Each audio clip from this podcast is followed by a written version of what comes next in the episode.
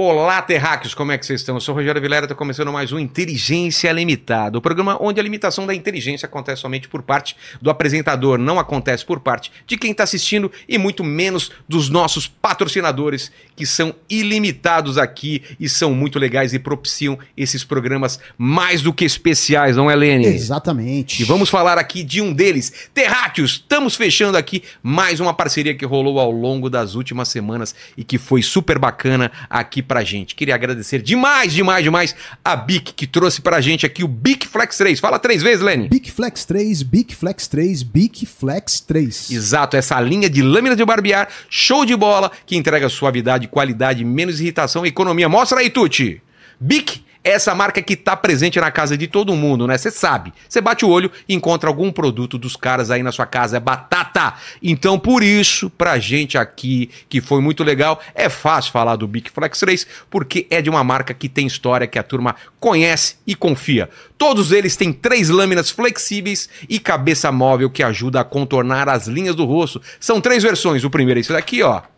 Tá mostrando? Boa. Aí, esse é o Big Flex 3 para barbear extra suave. Aí temos aqui o segundo, que é o Big Flex 3 recarregável. Olha aqui, tá mostrando também? Boa. Fechou. Que é para barbear extra suave e com economia. E tem aqui o que eu mais gosto, para mim é o campeão aqui, que é o Big Flex 3 recarregável sensitive.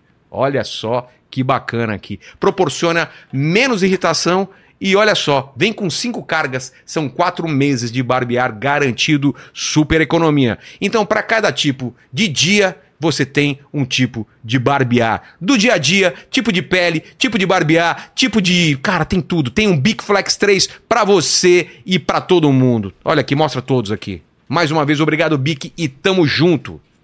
E agora a gente vai falar do nosso nosso patrocinador também que o... tá aqui com a gente. É isso aí, o Digio One. Digio One, olha aqui, que bacana. Ó, corta pra cá, olha aqui meu cartão.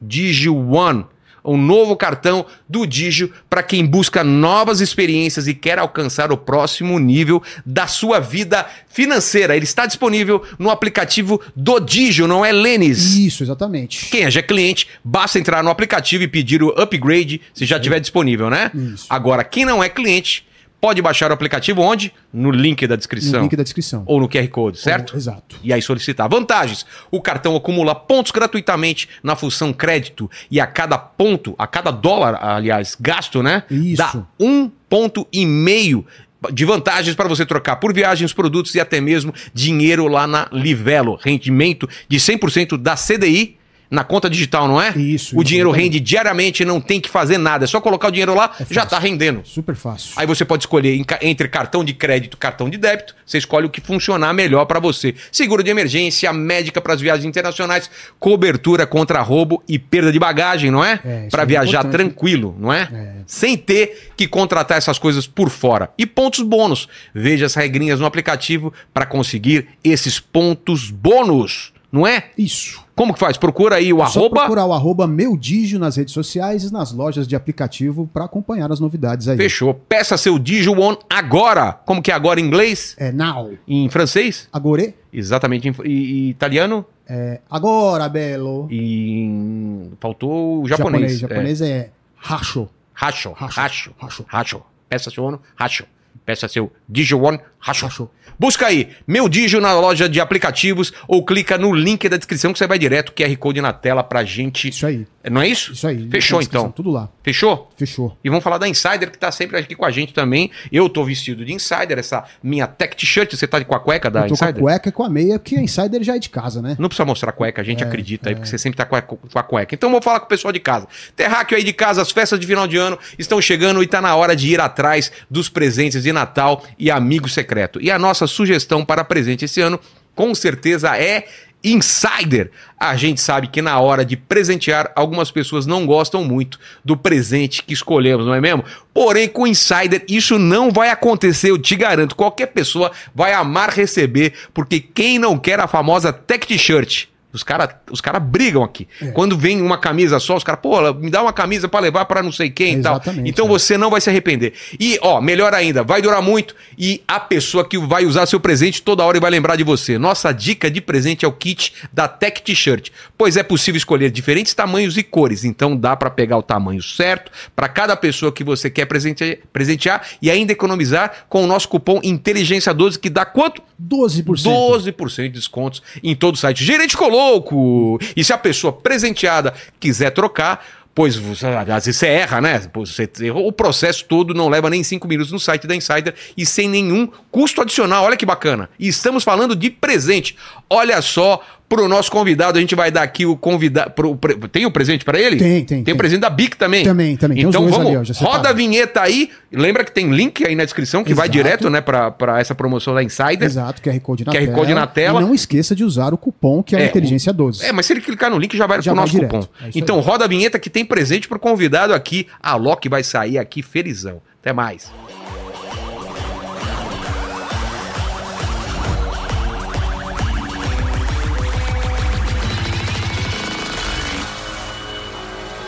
Olá, terráqueos, como é que vocês estão? Tô de volta aqui, né? Vocês estão ligados que eu tô aqui já e vocês estão esperando muito. Ô, Lene, manda um assovio aí, cara.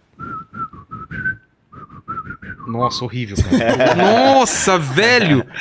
Cara, nota 10. De Sou ru- 0 a 1000, sou nota ruim. 10. Eu sou ruim de assumir. Eu também sou ruim de demais. Nota dó, né? É nota dó.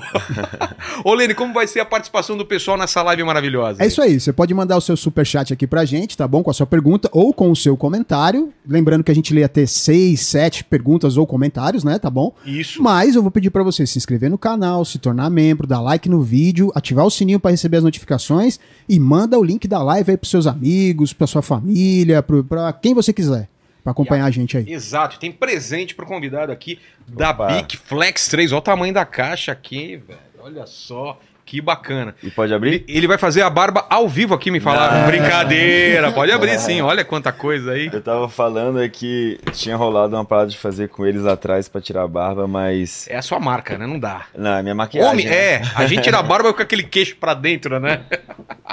Mas, ó, pode devolver pra ela, ela mulher pra nem me você. reconhece. Minha É, mulher me e aqui a, a Insider aqui, que tem o kit básico que a gente, essa camisa aqui, tech t-shirt, cueca, meia. Espero que tenham mandado certo o tamanho aí. Já, já, se você vai daqui pro aeroporto, já dá pra usar na viagem Boa, aí. vou fazer Aquela isso, desamassa no corpo. Pô, obrigado demais, Alok, ter vindo aí, cara. Obrigado. Eu, eu que agradeço. Deu certo e, e vamos lá. E Te peço desculpas, tá? Pelo isso? atraso. Não, pra pagar essa desculpa, você tem que me dar um presente, cara. Você trouxe meu presente. Cara, eu vou te falar bem a real, tá? Tá. Eu não trouxe, mas aí no caminho eu tive um insight, assim, porque. E foi até bom, porque eu ia te trazer um óculos, que é um presente inútil, né? Então eu ia trazer um óculos diferente do seu, Tá. porque você não quer usar. Exato.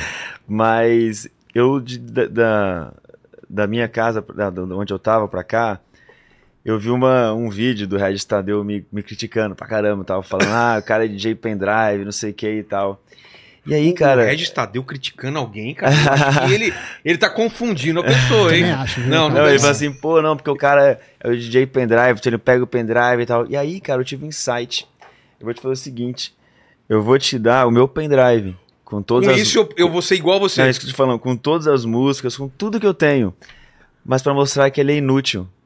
Porque mesmo a gente tendo todo o pendrive, não é isso que faz o artista ser É, quem cara, a ele mesma coisa que pensar assim, ah, o cara é editor de filme, é só dar um computador pra ele, é. né? tá aí. Valeu. Olha o pendrive aqui do Alok, Um tera, É eu acho. um aí tera? pode virar aqui que ele tem o- os dois, né? O novo SPC e esse aqui. Então, Boa. tá aqui na sua mão a minha grande arma, a minha Peraí, peraí, ferramenta. Mas você não vai pra- tocar, você vai tocar esses dias. Não, eu vou tocar agora, tô E indo pra Ásia. cara, como você vai fazer sem Ah, o é. pendrive? Putz, e agora? Putz, cancela, cancela aí. Cara, demais. Vai, vai aqui pro cenário também. Demais. Boa, Obrigado demais, boa. cara. Tamo Alok, junto. eu falei do Alok aqui, né? Seu nome qual que é mesmo? Alok, mas não é Alok. É né? Alok. É Alok? Meu nome verdadeiro é Alok. É que quer dizer Luz. luz. É porque é um nome indiano. Então ele significa luz, assim como todos os nomes indianos, né?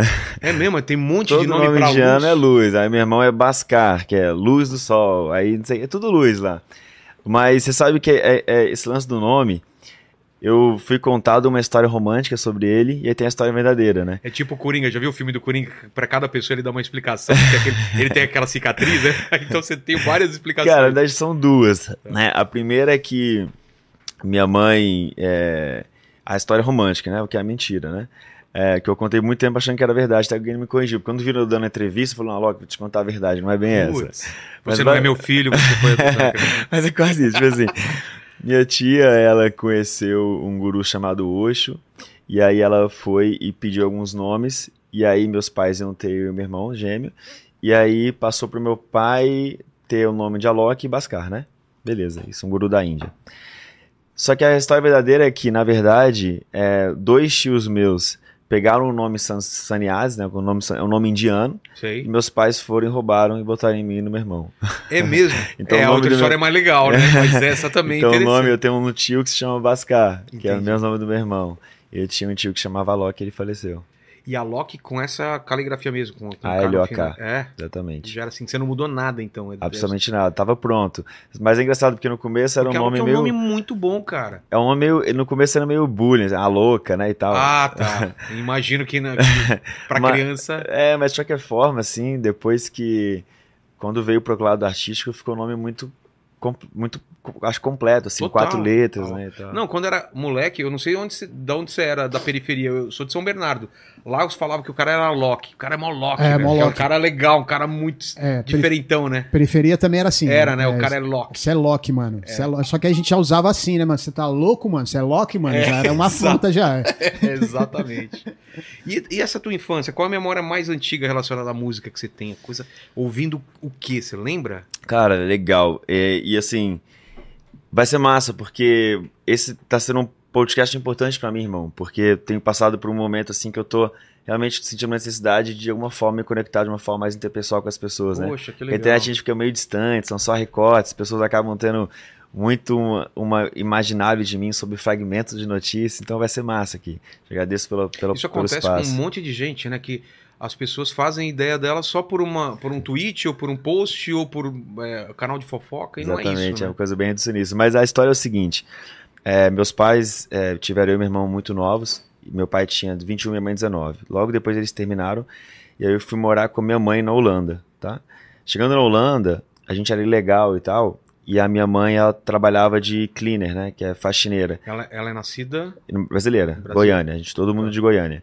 E ela era faxineira de uma boate chamada Trans Buda. E eu lembro que a minha infância ela foi muito diferente, assim, porque a gente tinha alugado uma casa e aí a gente era legal, então o cara pegou e expulsou a gente da casa. Putz. Aí a gente foi morar num lugar que lá na Holanda, se você tem um prédio abandonado mais de cinco anos, você pode ocupar, né? A gente morava numa ocupação que era um hospital abandonado.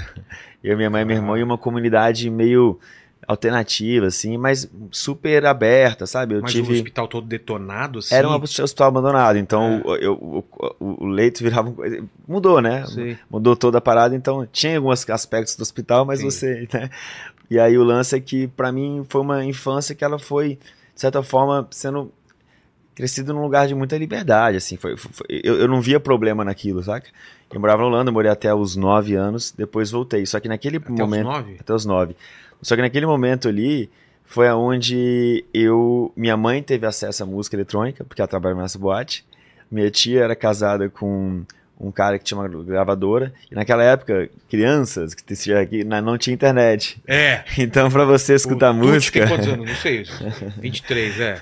É, pra você escutar música, não podia ser na internet. Você tinha que ter o vinil, né? Naquela época. Então, meus pais, eles CD, tinham. né? Exato. Naquela época ainda era só vinil. Ah, era só vinil. Era só vinil. Então, meus pais, eles. É, meu pai foi visitar gente e tal.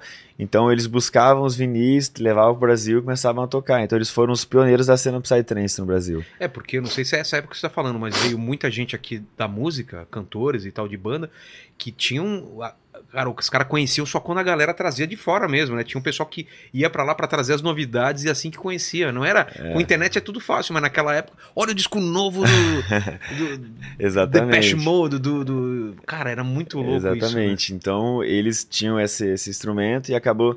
Eles foram os pioneiros, cara. E, assim, pra mim, eu fui meio que criado nesse celeiro da música eletrônica, né? Só que eu era muito pequeno, eu e meu Você irmão falava- gêmeo. Você falava que língua lá? Não, na Holanda eu, eu fui alfabetiza- alfabetizado em holandês e a- aprendi inglês também, porque lá todo mundo fala inglês, mas eu já esqueci tudo de holandês. Holandês você não sabe Eu nada? Nederland. Como? Não, esquece, não falo mais nada. Tô falando que eu não falo holandês. Mas. O Lenny fala. Fala. Como que é boa noite em holandês? É, no I am. No I am. Tá. Entendi. Ele inventou. Mas aí, no caso, foi isso. Então, assim, na- eu vou te falar a real, cara, que a minha infância, ela foi um pouco complexa, assim, porque depois que eu voltei pro Brasil, aí eu fiquei um pouco em Goiânia, fui morar em na Chapada dos Veadeiros, Alto Paraíso. Fiquei lá mais três anos com a minha mãe e tal. E depois eu voltei para Brasília para morar com meu pai. Naquele momento ali, eu comecei a questionar muito os meus valores ali, porque eu chegava na escola, eu estudava numa escola que era pública, mas o lance é que era muito diferente da galera, assim, no sentido de... Você? É, tipo, as coisas que, querendo ou não, meus pais faziam eram meio mal. O que, é DJ? Mas como assim DJ? Era uma coisa meio. Era esquisito, assim. E aí começava. é, Eu começava a falar as coisas e eu começava a sentir um certo tipo de repressão, assim, tá ligado? Da- Das pessoas ali, pela, pelo meio mesmo que eu convivia, né? E aí eu comecei a indagar meus próprios pais. Porque na época era meio coisa de vagabundo? O que que era? O que, que o pessoal tinha ideia de, de- Eu acho que tudo aquilo que as pessoas não entendem, não conhecem, acabam tendo um É, certo tipo de preconceito, julgamento. né? E, e como eu venho disso há muito tempo, inclusive esse lance até do Regis Tadeu, meus pais vêm disso, né? Há muito Ah, tempo atrás. Então é uma questão pra mim que é, eu entendo, tá ligado? As pessoas que não compreendem, às vezes, a minha profissão, porque é uma outra geração.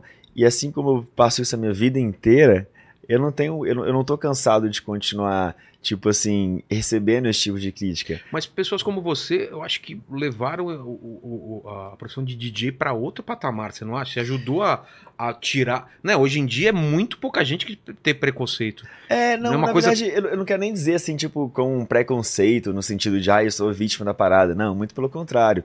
Eu acho que é só mesmo uma questão de que.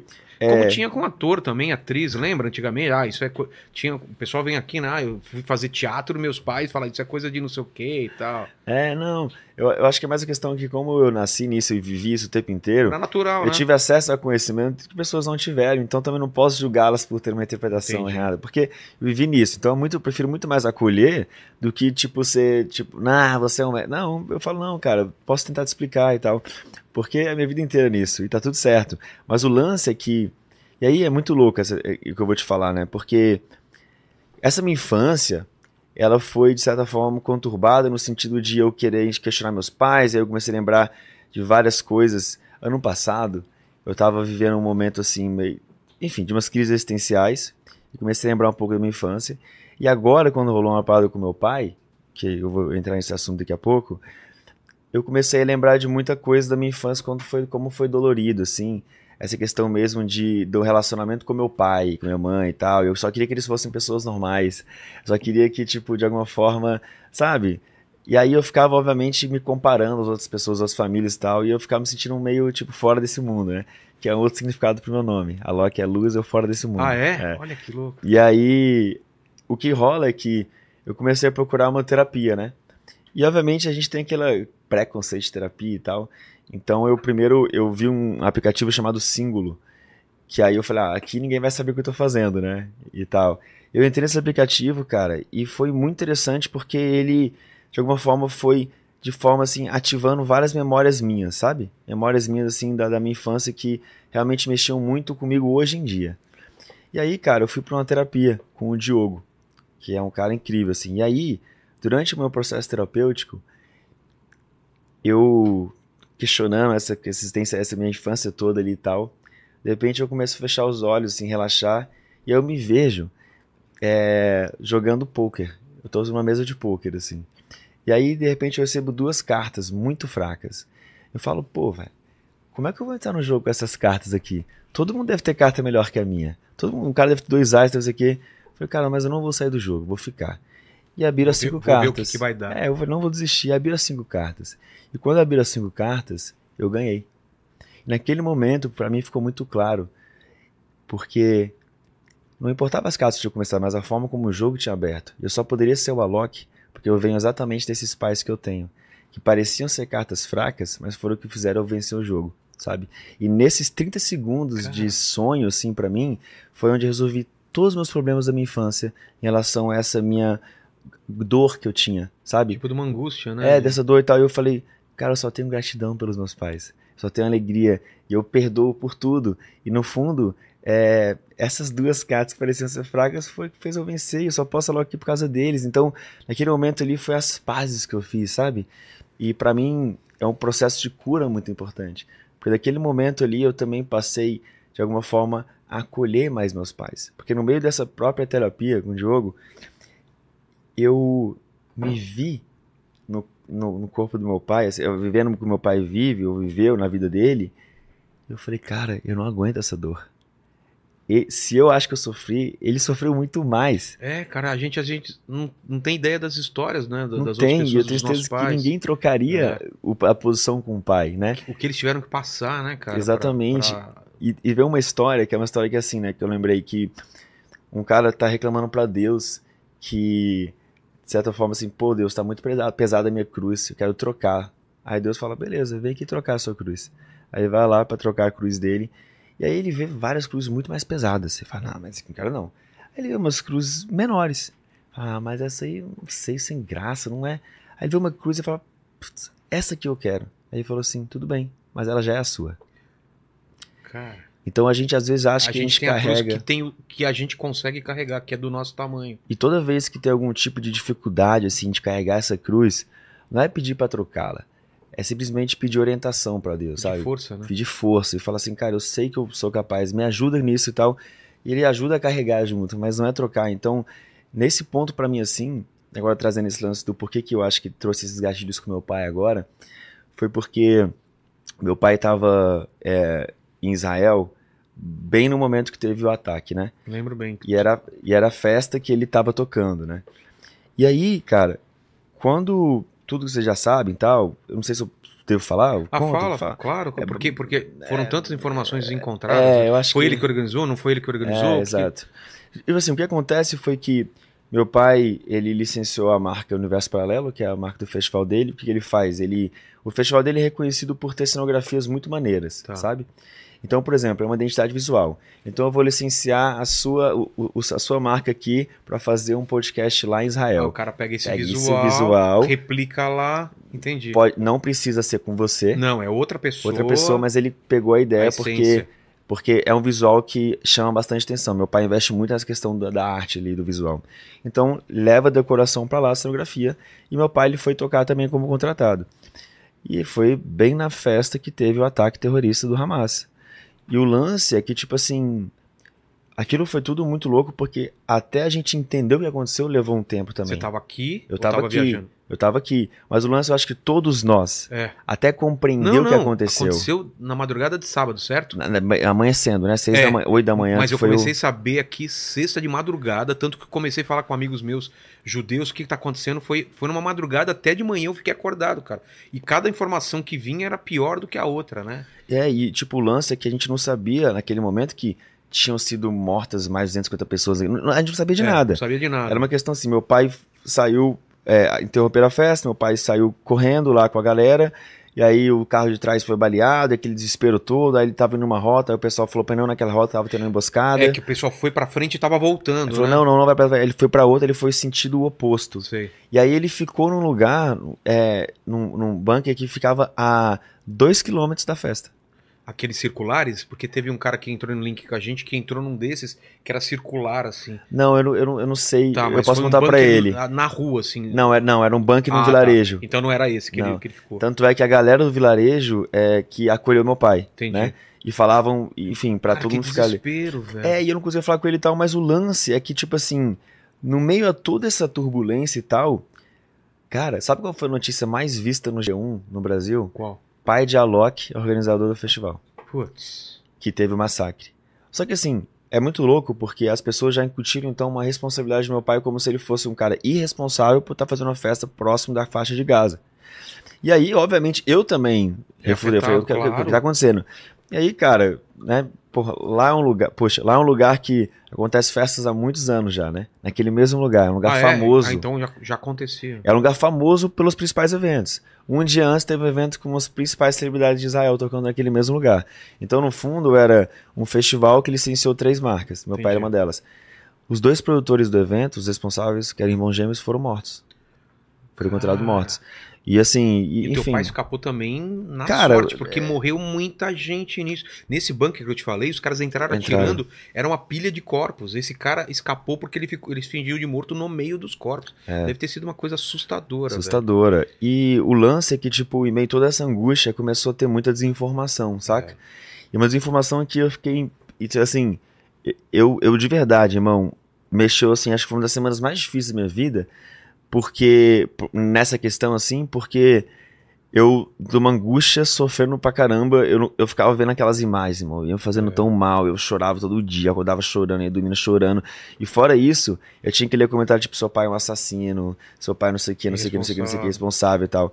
E aí, o lance é que, obviamente, assim, as pessoas, mais uma vez, pegam fragmentos, acabam tomando conclusões e tal.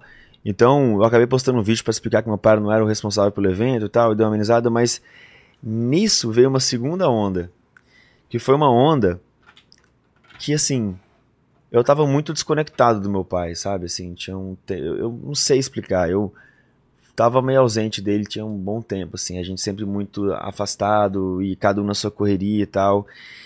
E eu lembro que em, eu fiz uma. Eu tinha feito um acordo com ele, assim, nesse ano na Europa, que eu falei assim, pai, eu sei que a gente tá na correria e tal, mas vamos combinar uma parada? Não interessa o que você tem pra fazer, nem eu. Mas pelo menos todo verão a gente vai se encontrar, a gente vai se aproveitar e se curtir, pelo menos por duas semanas, todo Poxa. verão. Porque, pai, sério, quantos verões a gente tem na vida? É. Você come... Cara, 80? você começa a fazer, fazer a 90? conta. Ele já foi 55. Então, Não tem mais tempo pra perder. E a gente fez essa parada, então a gente, aquilo já foi uma aproximação e logo depois foi rolou isso. Então eu senti uma necessidade de me esse aproximar. papo foi antes do. do- Foi. Ah, pô, que legal. Então eu senti uma necessidade de me aproximar com ele e tal. Logo, aí rolou ali, foi logo na sequência eu, eu senti esse chamado. Só que aí, cara, o que, que rolou? Veio na sequência a segunda onda, que foi assim: é, a, ga- a galera foi no Instagram do meu pai e viu que meu pai ele votou no Lula, tá ligado? Que ele Ah. apoiava o Lula e tal. Ele apoia, né? Apoiou ali na, na eleição. E aí a galera começou, tipo, a atacar pra caramba, falar que meu pai, ele era. Enfim, a- é, sabe como é que é, né? Essa Claro. parada Se a pesada. Lula é a favor da, da- da- É, e, e aí de que. terrorista, sei lá. É, imagino é. que eles devem ter falado. E, e- Coisa que não tem nada a ver, uma relação não tem. E é tão, absurdo. e é tão louco, porque, tipo assim, quando rolou essa parada, foi louco porque eu fiquei muito incomodado, saca? Com a parada de, tipo assim, ah, não, pai, pra que que você fica, sabe? Pra que você fica, tá vendo aí? Tá... Eu comecei, tipo, e aí, fez essa terapia, fez essa coisa, eu me, né, como eu tava contando, e aí, cara, naquele momento, eu falei assim, peraí, Alok, baixa a bola, irmão. Independente do seu tamanho, ele é seu pai. É. Sempre vai ser maior que você. Porque o que me incomodava não é. pessoa- Ninguém tava falando Juarez Petrilo. Todo Era mundo tava falando o pai do Alok, pai do Alok, pai do Alok. Então ficava uma coisa meio que vinculada a mim também. E aquilo me incomodava profundamente. Mas cada um é cada um, irmão. Eu sou eu. Meu pai é meu pai. Cada um com suas convicções, cada um com a sua vida. Só que naquele momento ali eu falei assim, velho, a gente tem que honrar os nossos pais. E qual que é a melhor forma de honrar meu pai nesse momento? É simplesmente aceitar quem ele é. Sabe? Deixa eu aceitar quem ele é. Porque não adianta eu querer mudar uma parada pra tentar agradar uma galera. Sabe? Não, ele é isso. O que eu posso fazer?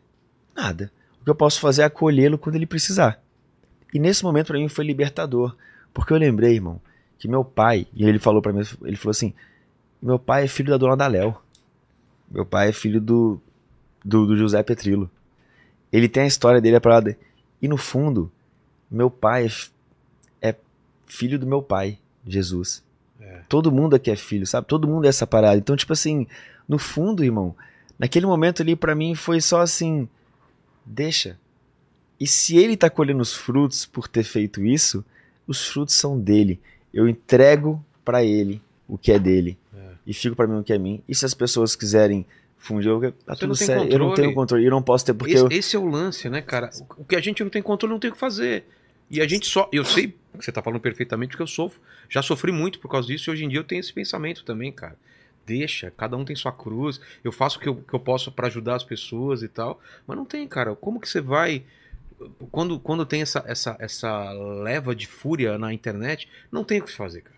Porque É. se você se se explica, vem mais fúria. Se você justifica, não adianta, cara. Eles querem sangue, eles querem simplesmente. Você sabe que é, é louco você falar isso porque, no fundo, assim, irmão, eu vejo tantas famílias se desfazendo por causa dessas paradas de Mas você não tem ideia, opiniões, cara, saca? de, de amigos que, que foram amigos a vida inteira e não se falam mais por causa de política. Não dá pra entender. Então, eu eu sou um cara, velho, que eu tenho a oportunidade de conviver fora de qualquer bolha. Eu vou chegar nesse ponto, sim. E aí, só pra fechar os lances do meu pai, esse lance que a gente tá falando, assim, sobre essa questão de separação, e né, se e tal. acertaram depois Não, disso. super, Ah, maravilhoso, e eu acolho ele, e mais uma vez, honro ele, que é o nosso papel, honrar nossos pais, né? Mandamento. Minha mãe, ela é. Exatamente, minha mãe, ela. pff, Tá tudo certo. Não tem nada pra. Sabe? Mas meu pai tinha essa questão, então pra mim ficou bem é resolvido bom, ali, cara, sabe? Isso. Meu pai participou aqui, cara. Depois assiste o episódio com meu pai, você vai se emocionar. É. Eu pedi perdão pra ele de várias coisas aqui, cara. Que Isso é uma legal. coisa que, que é bom pra você, porque pra ele não faz diferença. Eu sendo pai hoje em dia, eu, eu penso, meu filho não precisa pedir perdão, ele já tá perdoado. É. Pai é assim. E, e é mais pro, é, vale mais pra você se acertar com o pai do que com ele, porque ele sabe que você gosta dele. Você ele sabe que você ama ele e que- e que não tem problema, entendeu? Exato. Então é tranquilo. foi, foi, foi para mim, foi de certa forma, assim, libertador também, saca?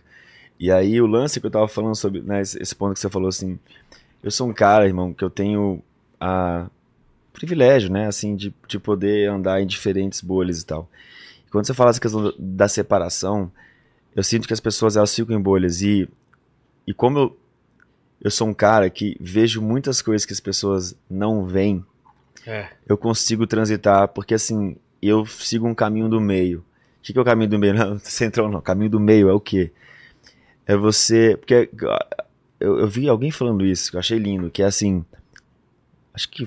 Será que foi o Mário Sérgio Cortella? Pode ser, porque ele fala várias coisas legais, né? Mas o lance é.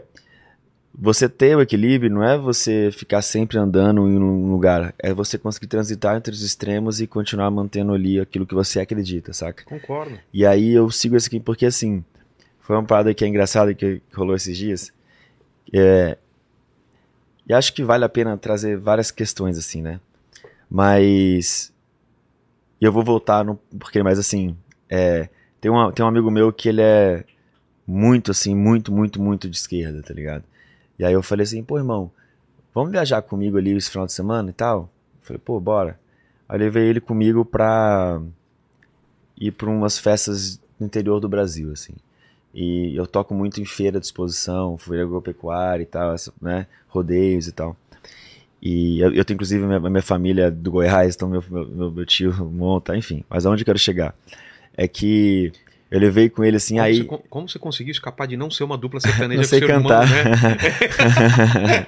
não sei cantar. Porque lá já nascem já Eu acho, dupla, né? eu acho que eu não vivi também nenhuma crise de amor. Exato, tem que, ser- tem que- tem que sofrer Minha- bastante. Minha né? vida de amor é bem feia, é bem, muito bem resolvida. E você levou ele pra, pra qual dessas festas? E aí eu levei pra essa final de semana comigo, né? Tá. Aí chegou na, na, na festa, na primeira festa ali, eu lembro que eu tava no camarim, e aí chegaram vários fãs e tal. E aí os fãs, e ele, depois ele, ele se emocionou, assim, ele falou, pô, caraca, eu fiquei muito emocionado aqui vendo a galera, como é que eles são, sabe, com você, e vem aqui e chora, e te abraça, e como você significa na vida deles e tal. E depois rolou, e isso, depois rolou o show. Depois voltei no camarim com ele, falou, pô, irmão, tô incrível, que massa, que galera massa, que vibe, só, só gente, pô, que várias famílias vieram aqui te ver e tal. Aí eu falei, pô, curtiu, galera massa. Aí ele falou assim, eu falei, irmão, todo mundo aqui deve ter votado no Bolsonaro. Ele falou isso? Eu falei, Ah,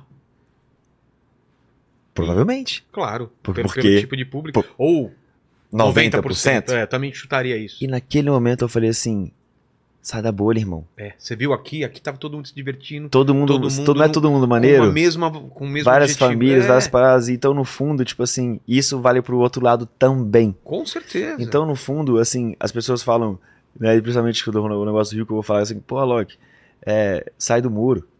Irmão, não é que eu fico em cima do muro. Eu não tenho muro. Eu tenho ponte. É. E a diferença é que, tipo, a ponte ela conecta. O muro, ele divide. Ele mas o muro, ele te protege. É. Eu tô desprotegido. Sempre desprotegido. Porque, no fundo, eu vou sempre fazer aquilo que estão de acordo com os meus valores, saca? Independente de quem esteja ou não no poder. É aquilo que é pra mim negociável. Também É aquilo que é pra mim que eu faço, só que eu faço como exemplo, saca? Não é tipo ficar debatendo nada, eu faço o que Até eu. porque as pessoas, elas erram. Você vai colocar tua fé, você vai colocar o teu nome e falar não é esse cara e daqui a pouco, dois meses depois, ele faz uma besteira. Então é isso que Eu as boto pessoas- em mim. É, eu boto em mim, boto em Deus, no- nos nossos Sim. amigos e tal, né? E tem uma parada pra mim também que rola que, tipo, querendo ou não, tem um negócio que é, é também é, é diferente, porque eu não moro no Brasil, né? Eu fico muito mais tempo fora do que no Brasil. Então eu não sou, tipo, Você tem um- 100%. Você tem um, um porto mais fixo ou não? É realmente. Tá cada hora num. É, o que acontece é que hoje, quando meus filhos são pequenos, eu consigo levar eles comigo pra todo lugar. Ah, então é Mas agora, é, eu, eu nem sei se eu queria falar isso aqui, mas eu, eu não vou falar o lugar, mas eu tô Tá. me mudando pros Estados Unidos. Boa. E aí o lance é que. Como eu tô. Eu, eu, tô no mundo, eu sou cidadão do mundo. É. tá? Cada, e assim, eu tenho muita demanda fora, no sentido de tipo. é, três meses Ásia, três meses Europa, dois meses na Europa, Estados Unidos, Brasil, e aí intercalando com os outros lugares e tal. Então, é, tendo isso em vista, eu também me sinto assim no cara. Eu falei, eu vou fazer o que eu faço, o meu exemplo, o que eu sou, e também não e vou deixar que o povo do Brasil decida É. o que eles querem. Porque, né, eu, tipo, eu tô aqui às vezes como turista, visitante. Exato. Ligado? Hoje eu tô com você que acabei de chegar de. Cheguei sexta-feira do México e agora eu tô indo pra Ásia. É? E aí depois eu volto pros Estados Vai Unidos. ficar Então, quanto tempo lá na Ásia? Duas semanas. Mas aí depois eu vou, fico no Brasil no verão, que é o melhor lugar do mundo pra estar no verão, É. no Réveillon é o Brasil. Mas e aí, já enjoou dessa vida Não. de estrada ou você, você curte isso? Não enjoei, é, mas eu mudei, né, assim, a forma. Porque tem uma parada que você falou que, assim, acho que tudo é mágico até que se torne rotina, né? É. Mas eu não deixo me tornar, tornar rotina. Eu, eu, eu não sei, cara. Eu vou falar uma parada assim que. Como é que eu vou explicar assim? Mas eu sei, eu sei, irmão, que, que Deus me permitiu ter um dom, tá ligado? Porque assim, quando eu não sou, eu tô longe de ser o cara mais talentoso. Eu, tô- eu não sei cantar, não sei dançar, não sei quem vai atuar, não sei, Conta piada, não sei. sapatear. Não sei. Mas tem outras qualidades. Que as qualidades, de alguma forma, elas me fazem conectar com as pessoas, assim, tal. E eu sei o quanto que o meu trabalho, ele tem uma ressonância positiva Poxa, na vida das pessoas, assim, no sentido que eu, eu sinto, eu vejo, tá ligado? Emocional, né, cara? Uma, Uma, uma memória emocional você tá criando na... na- E muitas vezes até uma cura emocional. Também, né? também. Tipo, e aí esse é um ponto Você deve receber vários relatos disso. né? Cara, eu, eu recebo, mas eu, eu na verdade, nem, nem, nem me, como é que eu vou explicar? Não se deixa... Não. É, De jeito nenhum. Porque eu também sou igual a qualquer é, um, claro. também em busca Não se deixa de, envaidecer bus- em busca de todas as, as mesmas necessidades que todo mundo tem, eu também tenho, então no fundo é, a pessoa fala, pô, eu falei, cara, você também tá me curando com Eu esse posso ter te comentário. ajudado É, em um momento que você viu um corte ou um vídeo legal. totalmente, você- eu, até te elogiei. É, você falou eu achei isso. muito E foda. você essa- já me ajudou em muitos momentos, cara, com música, entendeu? Com a música. Porque a música tem um. a- cara, a música. Eh, De toda- todas as artes, eu sou desenhista, né? Eu sou, sou ilustrador, pintor e tal. Mas eu acho que a música ela tem um poder que é acima das outras, que é colar com alguma fase da sua vida que nenhuma outra arte tem, cara. Você, às vezes, escuta uma música. É. Se eu escutar uma música sua, eu sei exatamente o momento da minha vida que eu comecei a escutar aquilo pra caramba e vai colar a qualquer momento. Com alguma viagem, com alguma coisa. Isso a música tem, cara. Você sabe que você falou uma parada, você falou duas coisas que eu achei muito interessante. Primeiro, é, eu vou falar no negócio da música, né? Já, já viu aqueles estudos que você pega água ou planta, Planta, ou maçã sim. e tal, e aí você. Numa, nu- numa você só fica falando palavras negativas, É. e na outra só palavras positivas.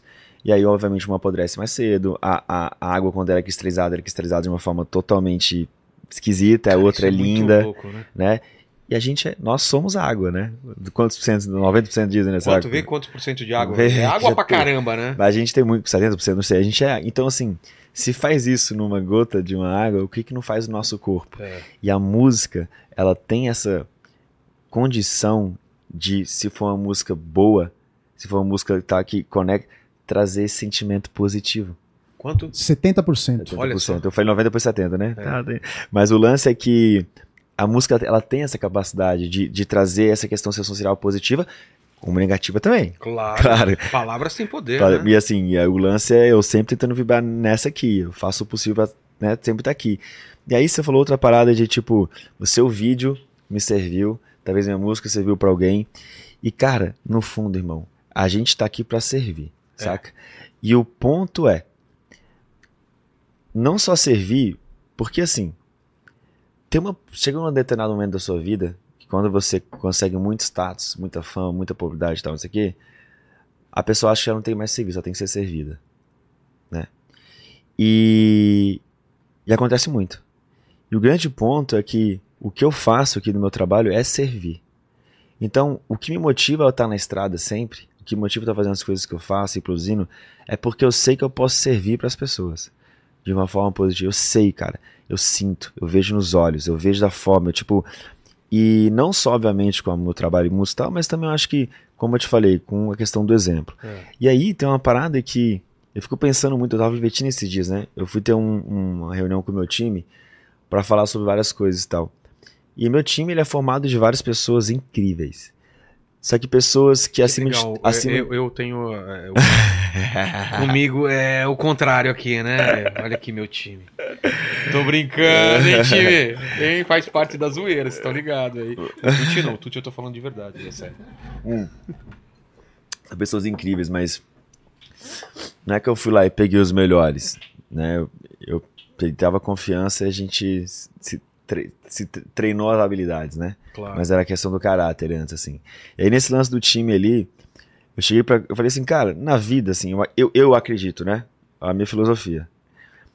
Que a espécie humana, obviamente, ela conseguiu evoluir porque de alguma forma a gente tem esse senso coletivo, certo? A ponto de que a gente tem que, em determinado momento da vida, confiar uns nos outros. Foi assim que a gente venceu é, é, como espécie, né? Se você tá no avião, você tem que confiar no piloto. Você não sabe quem ele é, mas tem que confiar a sua vida nele. Mas se você tá num restaurante, você tem que confiar a sua vida na cozinheira, porque ela pode estar fazendo no Uber, no tá, qualquer lugar, irmão. Você tem que confiar nas pessoas. A gente tem que se confiar. Então, para mim, o que eu tenho de mais valioso na minha equipe é a confiança, saca? A gente confia no outro. Porque, no fundo, quando eu tô ali em cima do palco, com o meu pendrive, eu tô colocando. tem toda uma equipe para fazer aquilo. Mas eu tô certo. colocando todo mundo em risco. É claro. Porque ao mesmo tempo que tá todo trabalhando, parece que é um momento que é só eu, é o que eu tenho que fazer. E ao mesmo tempo, quando, enfim, então a gente confia muito no outro, assim, cada um assume a sua responsabilidade, a gente vai querendo essa questão. Mas eu tô falando isso por causa desse lance da gente servir, né? É. Então eu também sempre falo meu time, eu tô aqui, eu tô aqui servindo as pessoas, vocês me ajudam a servi-las, eu também sirvo vocês quando a gente, mas tá sempre nesse caminho. E eu acho que é isso que traz para mim um pouco dessa questão do, de um propósito de continuar firme na parada, sacou? Porque. Mas é, é, é uma satisfação quando você encontra o teu propósito, né, cara? É uma. Eu acho que é uma das maiores alegrias na vida é quando você se encaixa no mundo, né? Porque eu acho que todo mundo tá procurando um pouco isso, né? É, Algumas eu... conseguem mais cedo, outras conseguem mais tarde. Eu acho que é, questão de encontrar o propósito, assim, ele vem muito na questão de seguir o seu coração, saca? Mas isso é meio clichê, você fala, ah, segue seu coração, mas pô, eu quero ser pintor, eu quero, eu quero ser DJ, mas eu não, lá no viro, então tem que fazer um trabalho. Tá, beleza, irmão. Mas assim, no fundo, eu acho que todos nós aqui, como propósito, estamos para servir. É. Essa, é, essa é a minha grande visão. Fazer e, tipo, alguma diferença. Né? E assim, cara, Deus deu pra gente a vida, a gente tá aqui de favor, tá ligado? A favor, tá ligado? E no sentido de, tipo assim, quando você descobre que o propósito. Na verdade, quando você descobre que servir ao próximo, no fundo está servindo a si mesmo, é onde as coisas. Pá, porque, irmão, não é só aqui agora. É o que a gente está fazendo aqui para depois, quando a gente morrer. Então, assim, quando você descobre que a gente está servindo e a gente está servindo a nós mesmos, a parada ela fica, sabe, você consegue de alguma forma continuar fazendo o que você faz com muito mais gosto. Você sabe que eu, irmão, fui um cara que eu fui ateu, assim, por um bom tempo da minha vida, porque eu, eu acho que, pr primeiro, assim, papo reto, assim, é que... Uma coisa de rebelde, você acha? Não, é, eu acho que, tipo assim, eu vi muito das coisas, das atrocidades que o cristianismo fez, né? que, que, que, a, que a igreja católica fez em nome de Jesus Cristo, tá ligado? Perseguições, várias paradas e tal, e aquilo me deixou, tipo, não, velho. Não é isso que eu, eu fiquei revoltado com a parada, assim, naquele primeiro momento. Mas, obviamente, isso eu tô falando no meu processo de como é que foi que eu, né, me descobri, assim, tal. Então começou com essa, com essa questão e tal. Eu era rebelde, assim, no sentido de, tipo, eu olhava Jesus Cristo, assim, e falava, ah, isso aí é, tipo, sei lá, é um símbolo pra galera ficar fazendo a maldade, sabe? Essas coisas. Eu, fiquei, fui, eu fui lendo sobre essas coisas. Aí depois, cara, eu fui tentando me manter ateu como uma forma de rebeldia, como você falou, e questionamento de várias, de várias paradas. Cara, eu tentei ser ateu, eu insisti Com força. com força, mas eu não tive fé suficiente pra me manter. Olha que Porque legal são isso. tantas evidências que não Porque- tem como negar. Porque tem a ver com experiência pessoal, né? É, não tem como negar, assim, com tantas, tantas experiências, tantas evidências que eu tive, assim. E aí, obviamente, tem uma história que todo mundo conhece, lá na África e tal. E naquele momento eu me conectei genuinamente com Deus. Mas conta esse momento. Cara, se eu contar, a galera do meu time vai me zoar, irmão. Porque eu já contei tanta história, eu vou falar que igual aquele pão no céu, sabe? Do Do céu de- tem do, pão. do céu tem pão. Então é- é- Tá. é- a galera vai me zoar. É melhor não. Eu queria escutar, mas Não. não pode Mas contar? não. Pode Não, contar não. resumido? Não, a galera, não, Tá, a galera tá foi que procura. sabe? Mas aquele ponto é que naquele momento que eu encontrei Deus Quantos anos ali. você tinha? Ah, Que ano que foi, mais ou menos? 24? 24 anos. 24 anos. Porque no fundo ali eu tinha popularidade, tinha fama, ah, tinha tudo. E tava sentindo um vazio existencial enorme dentro de Isso mim. é estranho, né, cara? Estranhíssimo, assim. Era uma coisa que eu falava, cara, mas. E eu sempre me perguntava qual era o sentido da vida, e aí. Caraca e tal. E aí, de repente, eu. Né. O que acontece após a morte, aquelas coisas todas. Como você é ateu, você teme muito isso, né? Porque você ficava. E aí, às vezes, eu ficava pensando também assim, pô, se não tem nada depois, então é melhor eu aqui ser o cara mais É. otário, né? Só que ao mesmo tempo, tinha várias coisas no meu coração que não nunca deixava eu ser. Eu sempre tive essa coisa em mim, assim, de tipo, sempre tentar ser justo, coerente e tal. E sempre fui um cara muito tranquilo, assim, em tudo. Só que faltava essa conexão com o divino. E essa conexão com o divino, ela é, é, para mim, ela foi muito especial porque eu conheci várias pessoas, assim, que foram religiosas e talvez bem num dogma, assim. E quando chegava em alguns momentos de crise, de talvez de morte, de doença, se morriam de medo e parecia que perdia a fé, talvez porque faltou uma experiência, sabe, como você falou, e aí ficava só preso às vezes no dogma, mas faltou experimentar o divino, assim, é, é uma coisa depois que você experimenta, não tem É. como você voltar, é uma coisa muito linda, assim, então, quando eu- naquele momento que eu descobri ali, é, foi o primeiro passo, e aí, pra mim ali foi onde eu comecei a servir de verdade, e eu pensei, cara, o sentido da minha vida é servir. Eu comecei a fazer vários trabalhos filantrópicos. Se você perguntasse antes o que, que eu queria fazer com- se eu tivesse grana, eu falava, meu irmão, vou ah, comprar uma Ferrari. Era tudo. Não, depois não. Tanto é, irmão, que é uma parada que eu nunca falei, tá ligado? Mas, é. de tudo que eu já recebi na minha vida, de todo o montante que eu já recebi, irmão, eu já recebi. Eu fiz umas parcerias, eu já recebi muita grana, velho. De uma vez só, coisa Muita que você nem grana. imaginava. Muita grana, assim. Eu vou contar da onde veio e tal. Tá. Mas eu doei tudo. É mesmo? então, tipo assim, pra mim, foi uma parada que tudo que eu já recebi, eu já doei mais do que eu, do que eu tenho, tá Porra. ligado? Mas pra mim foi ali foi onde eu me, eu me encontrei. E aí é uma questão muito minha, né, é, não, não- sabe, não- é só minha. eu só Claro, quero. faz né, sentido não- pra não- não- você. é, exatamente. Como eu falei, é o meu exemplo, a minha É. história, a minha parada. Depois daquilo, eu me conectei muito assim com. Quando eu me conectei com o espiritismo, achei muito maneiro, assim, o que o. Não o espiritismo. Mas só pra saber, Não. esse, esse montante que você. Porque foi de. Eu vou chegar lá, eu Ah, vou tá. falar pra você. Eu queria saber se foi uma coisa muito acima do que você tava ganhando e de repente falou, cara, o que eu faço com isso? Eu vou. Vou te contar, vou te contar. Mas a parada é que depois ali eu me, eu eu me encontrei, eu, eu, eu entrei no espiritismo, não entrei no espiritismo, eu, Você se interessou, pelo Chico Xavier. tá? Não pelo espiritismo, pelo Chico Xavier. Pela figura dele. Pela figura que, pelo exemplo dele, porque eu não conheci-lo, não, não conheci ele, não entendi, mas eu vi uma biografia dele, eu achei muito legal o que ele fazia, como caridade e tal, uma praça, perdão e tal, eu achei incrível, assim. Ele estava muito Jesus, ele estava muito Jesus. Eu falava assim, cara, porra, mano, peraí, esse cara tá citando pra caramba Jesus. Aí eu comecei, aí depois também eu, eu, cara, eu sou um cara super aberto, assim, eu fui sempre muito aberto a várias religiões, assim, no sentido de sempre ouvir, me interessar, escutar, mas nunca entrei em nenhuma. Só ficava, tipo, né, naquela assim. Do do lado da porta escutando É, e eu sou um cara que eu viajo o mundo inteiro. Então, assim, amanhã eu vou estar num lugar que tem hindu- hinduísmo muito É. forte. Depois de amanhã eu vou estar no outro lugar que é budismo. É depois de amanhã- budismo. Então eu tô no mundo, eu tava sempre ouvindo. E, cara, o Chico Xavier sempre citava ali Jesus Cristo e tal, isso aqui. Eu falei, cara, se, se, se Jesus Cristo é esse exemplo Chico Xavier e tal, eu quero estudar esse, eu quero estudar esse cara. Quero saber quem é esse cara. Assim, esse- eu, eu acho que esse cara, Ele é. Ele, pô, não é possível, né, cara? Tem dois mil anos que pessoas estão falando dele, assim, da, da, da, numa, né?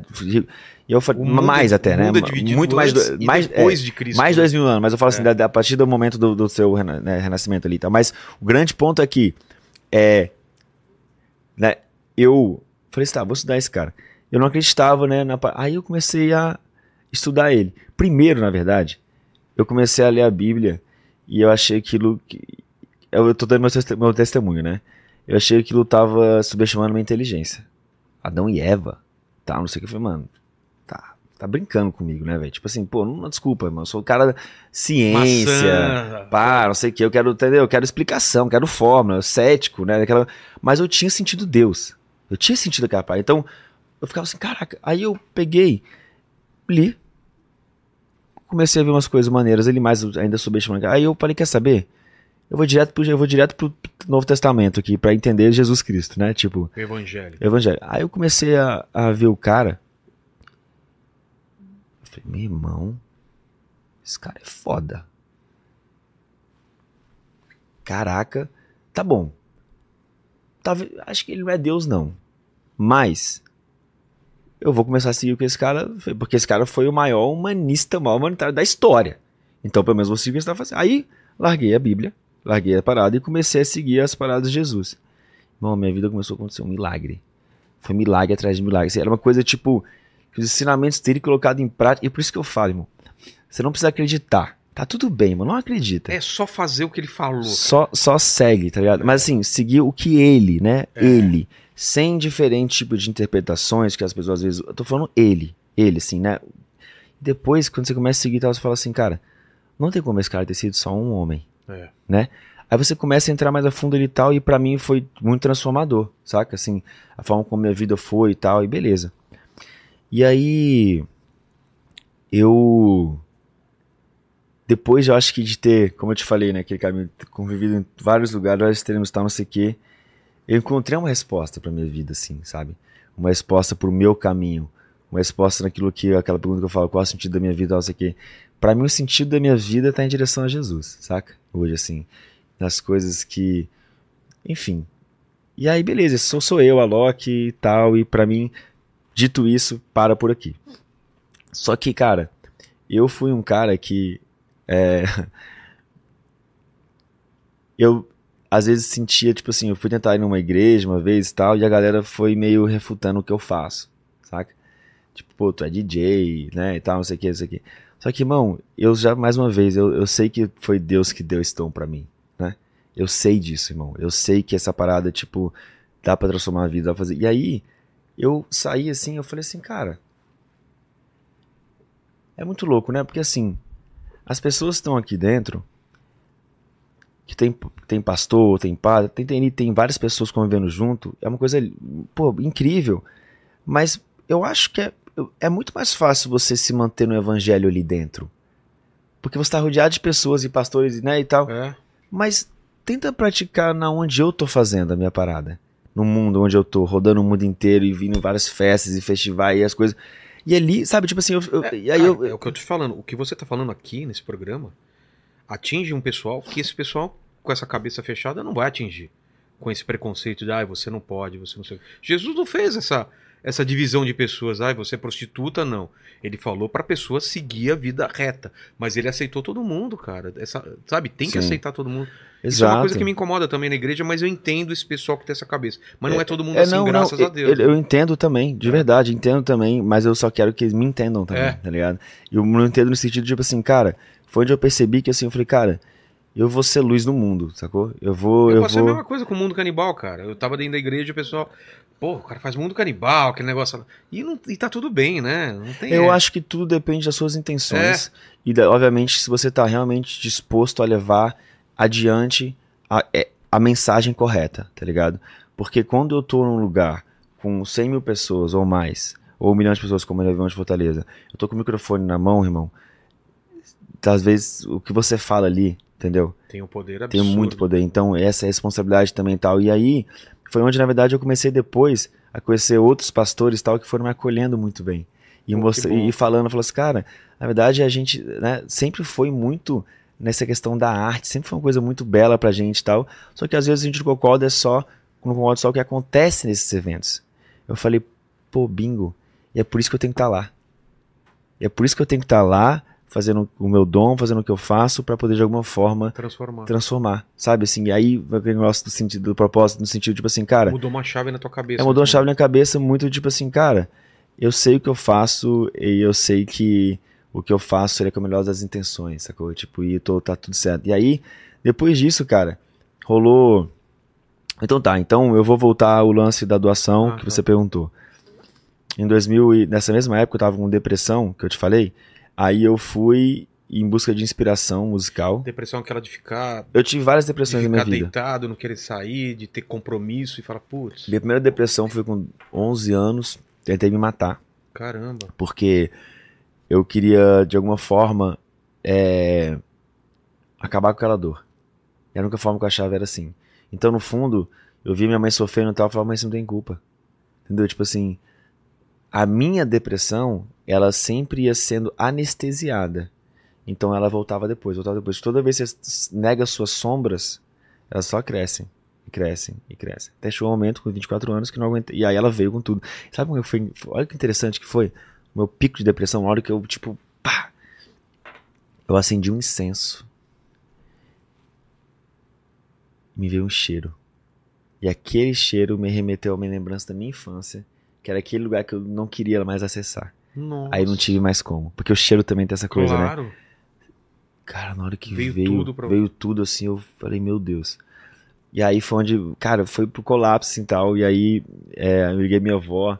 A minha avó, Eu tava onde nesse dia? eu tava em casa. Mas assim, a depressão ela não é do dia pra noite, né? Ela não, mas vai. esse dia do incenso. Tava em casa, tava em casa. Ela, ela- a depressão ela sempre vai. É uma gota, são gotas pingando num Exatamente. copo até transbordar. Exatamente. E aí, o que rola é que eu fui. Eu, já não tinha, tinha nem inspiração pra fazer música mais. Aí eu ouvi umas músicas indígenas do povo Yawanawá. Pode tirar isso aqui? Claro. Eu tive uma. Eu tive uma música indígena. Eu tava. Escutei umas músicas indígenas do povo Yawanawá. Eu achei muito lindo, assim. Eu falei, cara, eu quero lá conhecer onde é. Aí, velho, era. Não sei quantas horas de, carro, é, de voo, depois, Cruzeiro do Sul, mais 13 horas de carro, depois mais 9 horas com uma canoa. Aí eu cheguei lá. E aí, pra mim, foi transformador, porque eu tinha uma visão com vários preconceitos, assim, em relação ao povo índio, é, indígena, tipo. Eu achava primeiro que eles eram cultura menos desenvolvida, a gente é mais, né? Várias questões ali e tal. É, não entendia muito bem a questão de natureza. Pô, quero shopping, né? É. Na- natureza em pé não é produtiva, né? E aí também tinha aquela parada tipo assim, ah, indígena que tá na cidade não é índio mais. Eu tô falando, tô usando aqueles termos, né? Não é índio mais. Tudo que você pensava. É, exatamente. E aí, quando eu fui lá, cara, foi transformador, porque eu comecei a conviver na cultura deles. Enquanto eu fazia música pra é, funcionar no top 10, eles estavam fazendo música pra curar, Literalmente. literalmente. E a música deles era, é muito importante, porque eles não escrevem, né? Então a cultura dele não é passada de forma escrita, é Passar de geração pra geração, os mais por velhos. música, oral, Cara. contos. E tanto é que tinha um, tinha um pajé lá que ele cantava, tava cantando sempre as mesmas músicas por oito anos em frente ao rio toda noite pra não esquecer, né? E aí quando eu gravei as músicas com eles, que eu vou chegar lá, pra eles foram, por, né? Mas o lance é que naquele momento ele significava várias coisas, inclusive ele significava a minha conexão com a natureza. Eu via a natureza, eu via ele e tal. Eu questionava uma parada, tipo assim, pô, será que. né, Eu ficava pensando assim, falava assim, nossa, será que indígena também vai ser salvo naquelas, naquelas, naquelas paranoia, né? Tipo, é, a gente não conhecer. a Bíblia, será que. É, não sei o quê.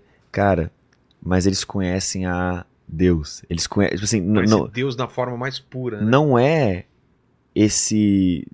É- é a natureza, tá ligado? É diferente. É porque, você imagina uma parada.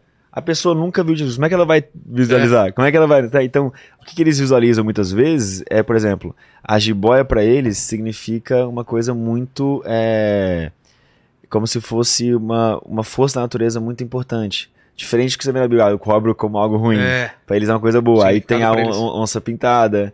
Porque, porque, porque são os animais de poder, que é o quê? A, o avi- a gavião real, a onça pintada, a jiboia, que são os topos da cadeia.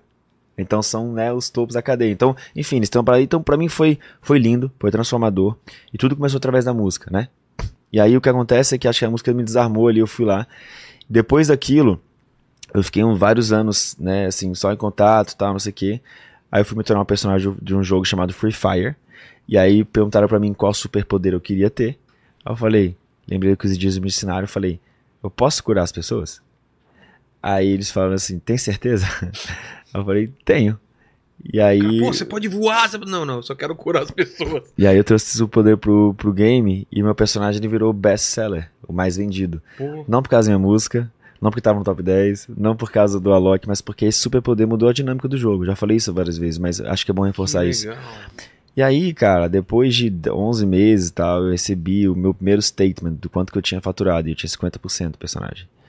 E aí foi um valor que eu não posso divulgar. Tá. Astronômico. E você Absurdo. imagina na época da pandemia ainda, né? Então, tipo, todo mundo em casa jogando, É. blá, blá, blá. E aí, cara, o único, o único valor que eu pude anunciar foi algumas doações que eu fiz, por exemplo, que eu fiz uma doação pro Brasil de 27 milhões, que eu queria estudar Loki. Foi uma doação que eu fiz pra Índia e pra África também, num projeto que eu tenho lá, que é com a Fraternidade Sem Fronteiras, que eu apoio eles e tal. Mas o grande ponto é que eu nem divulguei o resto. Mas é, foi muito mais. Foi espalhado pra. Não, não, não foi espalhado. Mas é, foi direcionado para os lugares certos, mas eu só não posso divulgar. Entendi. Entendeu? É o, é o deal breaker ali, né? É uma cláusula. Mas o grande ponto é que meu personagem curou dentro e fora do game, tá ligado? E aí, então, beleza. Dito isso tal, 2021 eu comecei a me perguntar assim pra onde era o futuro, a ver uma resposta pra mim, pô, o futuro é ancestral. E aí eu falei, cara, eu vou fazer um álbum com os indígenas. Mas só pra entender, Ah. a, tua, a tua cura, a tua. Você saiu desse estado de depressão? Ah, então, saí de estado de depressão na África. Ah, Foi logo, foi logo na, foi tudo junto. É? Fui pros indígenas, saí dos indígenas fui pra África. Porque eu fui, fui saí dos indígenas, aí um amigo meu viu meu trabalho, o Andrei, que tem o Fraternidade Sem Fronteiras junto com o Wagner, viu meu trabalho com os indígenas e falou, pô, tem um projeto lá, quer ir lá conhecer? Falei, bora. Eu tava naquele processo, tipo assim, É, vamos aí. Quero conhecer. Aí eu fui, ia lá, encontrei o Divino com a, com a vovó, e aquilo já pra mim foi transformador e curou minha depressão na hora. Então pra mim era muito uma questão de conexão, porque eu acho que Foi, era espiritual, então, cara. tem uma parada que o, o André Fernandes me falou esses dias, André Fernandes, É. da, da Lagoinha? Ele, Pô, falou parada, ele falou uma parada massa. todo- ele, todo falou, domingo. ele falou uma parada massa pra mim. Ele falou assim: né, que a árvore, quando sai da terra, morre. O peixe, quando sai da água, morre. O homem, quando tá desconectado com Deus, morre espiritualmente. É. Então, pra mim, eu sentia essa parada, essa morte espiritual. morte espiritual. Eu tava vivo, mas eu tava, né? Então, pra mim, assim, tipo. É, é- é- eu, vou falar, eu vou falar essa frase e eu vou falar várias vezes hoje porque ela é importante. Que eu acho assim: tudo na vida. Quando você não tem consciência sobre algo, é normal que você cometa erros. A partir do momento que você tem consciência sobre aquilo, você não pode errar mais, porque já não é mais um erro, é uma escolha, Exato. certo? Então, você não sabe, não é uma escolha. Você não sabia Você que não sabia. era errado. É. É, né, a gente é também, então assim, mas você tem uma inquietude dentro de si. Eu nunca quis tomar remédio pra acabar com a minha depressão. Eu queria, na verdade, era ou ou, ou vou, vou até o fim. Eu vou ou eu vou ou racho, ou, né? Então eu fui nesse processo assim de tipo movimento, né? E foi onde eu, enfim. Então rolou essa parada, depois eu veio, eu tava em 2021 me perguntando muito pra onde era o futuro. Veio a resposta futuro ancestral. E aí eu falei, cara, vou fazer um álbum inspirado nas raízes indígenas e tal, não sei o que. Aí eu reuni vários indígenas, a gente fez um álbum muito lindo. Começamos a trabalhar num estúdio lá em, BH, com uma galera muito massa, com meu parceiro Corren, com meu parceiro Batatinha, com o João. Foi muito legal, assim, foi um processo lindo. Documentamos tudo e tal.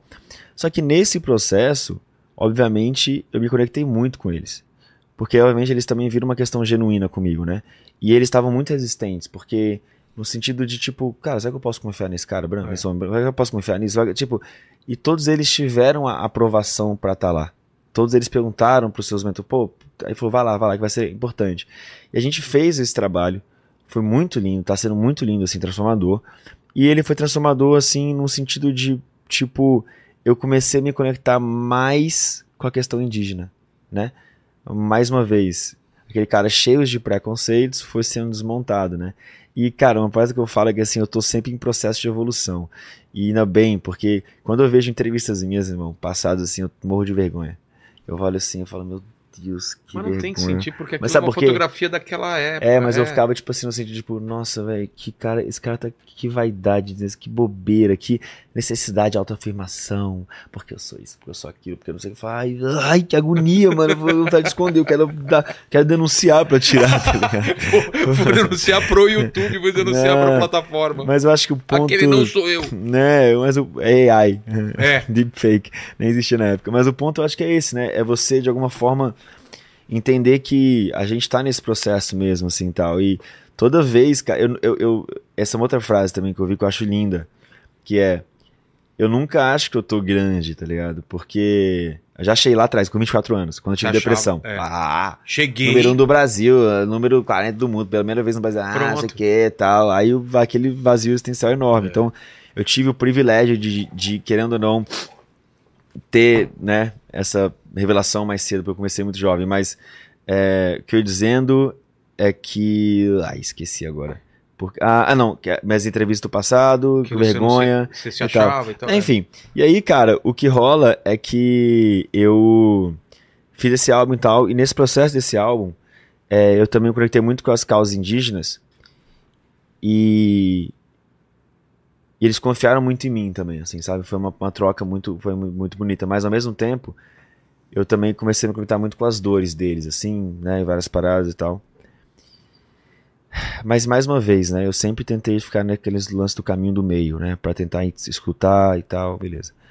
Aí, cara, eu comecei a apoiar as questões indígenas e eu comecei a, de alguma forma, receber vários ataques, assim, no sentido de tipo. Porque eu fui me expondo, né? E aí, naquele momento, era uma questão muito política. Parecia que se você tava apoiando, assim, se você tava apoiando os indígenas, então você é de. É a favor disso, disso, disso, disso, disso, disso, disso. Já vi um pacote. Já vira um pacote. Não, eu falei, não, mano, não é isso. Tô- olha aqui, eu tô tentando ser coelho. Olha, olha coelho, mas as pessoas parecem que não queriam ouvir muitas delas. Mas É. muitas pessoas também ficaram encantadas. Então não posso falar só a parte, a parte, a, a parte boa foi muito maior. Eu fui e levei eles pra. A gente foi pra ONU duas vezes já. E aí eu chego na ONU lá. E, e aí, qual que, é o meu, qual, que, qual que é o meu processo? Meu processo é cada vez mais, tá? Cada vez menos no projeto. Entendi. Porque o protagonismo tem que ser deles. Eu quero ser só a plataforma para eles. Então, depois de dois anos, três anos, quase dois, é, três anos quase, tal, nesse processo, fomos duas vezes pra ONU, fizemos Global Cities, várias coisas lindas e tal, não sei o quê. Eu não tô nem lançando um álbum no meu nome mais. Eu tô lançando um álbum como eles. Eu sou o produtor, eu vou dar toda a assistência, tá? mas é- são eles. Entendi. Porque no fundo não dá pra ir, tipo, eu, seu, entendeu? Tipo, velho, não, são eles, tá ligado? Mas eu acho que eu tenho, como eu não sei cantar, então eu não preciso cantar com eles, né? Você Deixei eles como- produzidos como pra ajudar, eles. Que então é o meu papel. Então, foi um projeto muito maneiro, assim, tal, me conectei a várias coisas. E aí, obviamente, começou a rolar uma outra questão, assim, junto a tudo isso, que, por exemplo, esse ano, né? É, aí alguma, aí os indígenas conseguiram ter é, voz no parlamento, né? Em, em Brasília e tal. E aí uma, a deputada Célia tava lá, e aí a ministra Sônia Guajajara e a galera e tal, e me chamaram pra participar da primeira. Era. esque- era como é que era? Frente Parlamentar Indígena, tá? Pediram ir lá eu falar. É, e aí eu fui falar, né? Só que, tipo assim, é muito louco, porque a mídia só falava a Loki vai não sei o que, ninguém falou deles. Ninguém falou do que deveria ser falado. Então essa minha, inquieta, essa minha inquietação também de ter. Por que, que eu tenho que ficar sendo um protagonista? Por que, que eu tenho. Mas ela, ela falou pra Loki, porque é importante, tá vendo? Porque você vê que tem várias notícias. É. Só que ao mesmo tempo, me incutiram em vários lugares que não faziam o menor sentido. Como se. Velho, eu sou um cara que, tipo assim, eu tento ó, estudar muito, sacou? Então, quando eu fui na frente parlamentar, uma galera assim, do. Sabe, a galera do, do agro veio trocar uma ideia comigo assim, bater, e eu fui falar com eles falei, cara, não, peraí, eu não sou contra vocês. Muito pelo contrário, a gente tá, né? Eu acredito muito na questão do desenvolvimento sustentável para todos nós. Mas aí começou aquela dualidade e tal, não sei o que. Eu falei, peraí, peraí, peraí. Aí, cara, eu falei, velho, eu preciso entrar nisso aqui eu preciso estudar mais a parada. E aí eu fui, inclusive, batendo, assim, em várias questões ali com, com os indígenas também. Eu falei, cara, não é bem assim. Vocês estão falando uma parada que ela é, tipo, impossível, inviável. Vocês estão falando uma coisa que, tipo, cara, não é. Pensa uma coisa comigo. Não dá pra você simplesmente acabar com o agro. Porque a gente tá todo mundo consumindo a parada, isso faz parte, né, do nosso, é isso é hipocrisia. É. O que você, você tem que lutar é para ter um agro responsável, um agro sustentável. E aí, quando vai conhecer muita gente ali, cara, tem muita gente que faz o trabalho responsável sustentável no Brasil. O Brasil, inclusive, é um dos lugares que mais tem no Acho que talvez o lugar que mais tem no mundo em relação à proporção. Várias pessoas fazem um trabalho muito legal. Muito legal mesmo. E como eu te falei, eu conheço, irmão, essa galera aqui. Eu tô lá, mano, nos rodeios, eu tô lá, as pessoas. Mano, são famílias, velho. Cara humilde, muitas vezes, trabalhadora pra caramba, sabe? Assim, tipo, pessoas, Botar mano. mão na massa. Pô, mano, ah, tra- sabe? São pessoas, pô, maravilhosas. Então, assim, não- mais uma vez, parece, parece que são dois polos que você não quer entrar no que é, são duas personalidades, mas não na grande, né? E aí, e aí, obviamente, também desse lado aqui, eu falo, gente, peraí. Muita gente acha que a floresta está improdutiva, mas para os indígenas é, é o território deles, é a cultura deles, é a espiritualidade deles. Então é muito mais. Vocês têm que entender também. Então eu tento trazer esse diálogo, tá ligado? Para fazer as coisas. Então, assim. Mas o que acontece é que é muito louco que nesse processo. Você acaba se desgastando com os dois lados e, e eles não se entendem, né? Que... É, mas assim, eu, eu, eu acredito, sabe, irmão? Acredito que dá pra fazer as coisas conciliarem sim. Eu porque tem que- tanto tem que ser. Aqui é o. eu tento fazer esse plenário. Tem né, que de, ser, tem de que ser. diálogo, diálogo com todo mundo. Tem que ser, assim. E aí, tipo, se eu fico polarizado, eu já não consigo mais. Então eu fico nessa, né? E assim, eu queria muito, irmão, que as pessoas no Brasil que ainda têm preconceito com os indígenas soubessem quão lindo é essa cultura, sabe? Quão rico, quão, quanto é especial na questão, sabe? Pô, é, é linda, é uma coisa que tá aqui há muito tempo, É. tá? É maravilhosa. E é claro que tem as suas questões. Como qualquer lugar do mundo, ninguém é perfeito, todo mundo é humano. Mais uma vez, tá todo mundo aqui, né? Como Mas, ser é humano. mas é- a gente repetir, né? É. Vai entender pelo menos a história deles, né? E eu queria também que a galera que entendesse o quanto essa galera é linda aqui. Saca? Tipo, uma galera massa demais, que eu tô lá convivendo, eu vejo, é galera massa, irmão. Aqui, né, que tá convivendo ali, os trabalhadores e tal, no agro, enfim. Então, o ponto é, quando rolou essa parada, incutiram em mim muito uma questão, assim, de, de né, politizada. E tudo bem. Se tem uma questão aqui que ela é politizada, e essa que é que eu acredito, eu tô disposto a ir por ela. Por essa aqui. E aí passou, pá, beleza. Eu, eu, eu comecei, mano, a minha esposa começou a receber vários ataques, e eu, tem umas, umas paradas assim, tipo, que eu fiquei extremamente incomodado, assim, e querendo de alguma forma me expressar, mas, falei, pô, não vou pra internet e tal, então por isso que pra mim é importante estar aqui hoje, tá, com você, agradeço demais, né, pela oportunidade, mas o lance é que eu fui fazer um show no Rio de Janeiro, né, que chama, e cara, esse foi uma virada, isso pra mim tá sendo muito importante também vir aqui, cara. Eu fui fazer um, eu fui chamado pra fazer um show no Rio de Janeiro, né, o show do século, porque era a comemoração 100 anos do Copacabana Palace. E, cara, foi muito louco, porque desde o momento que a gente recebeu a ideia, a execução e realização do evento foram dois meses, dois meses e meio. A gente foi, não, assim, eu divulguei a parada mesmo, faltando 20 dias. Poxa. né? Então, assim, foi um fenômeno que aconteceu ali. E muito trabalho e tal, não sei o quê. E aí rolou o show. Aí, cara, e antes, né? Irmão, começou uma chuva, velho. Uma chuva, velho. Que assim, foi desesperador, tá ligado? Desesperador. E eu falei assim, que a chuva não vai rolar o show. É mesmo, nesse Não nível tinha de. como. Não vai. Não tinha como. Aí eu comecei, fiquei, acordei mal, mal, mal, mal, mal. Aí eu fiquei no quarto, fiquei orando, orando muito. Tava orando muito, tava no tempo, tava orando muito, assim. Irmão, eu juro pra você. É. Seis da tarde a chuva parou. A chuva era pra começar às oito. Na hora que eu vi, eu, e na- eu lembro na hora que eu tava conversando com Medina, no Rock in Rio e tal, por umas questões, e e eu olhei ali e tal, e parou de chover, e eu comecei a cair no choro, cair no choro, eu chorava, chorava, falava, Deus, toda, toda honra a ti, tudo, sabe, toda glória e tal, e eu fiquei assim, aquele processo meu muito... E aí foi e começou o show. Depois de duas horas não tava chovendo ainda, então deu tempo das pessoas chegarem. Porque tava chovendo tanto que as pessoas não estavam indo, não tinha É. ninguém duas horas antes do show. Putz. Só que aí, aí foi a, aí, aí a galera conseguiu ir e tal. E aí, cara, foi uma coisa muito louca, assim. Mais uma vez, aquilo que eu, aquilo que eu tava falando sobre essa questão de ser um instrumento, muitas vezes, né, e tal. Irmão, tem vezes que eu tô, assim, tocando, aí eu falo assim, ah, vou tocar essa música aqui agora. Por exemplo, Banho de Chuva, da Vanessa da Mato, remix. Na hora que ela começa a tocar, começa a chover. Tem vídeo disso e tal.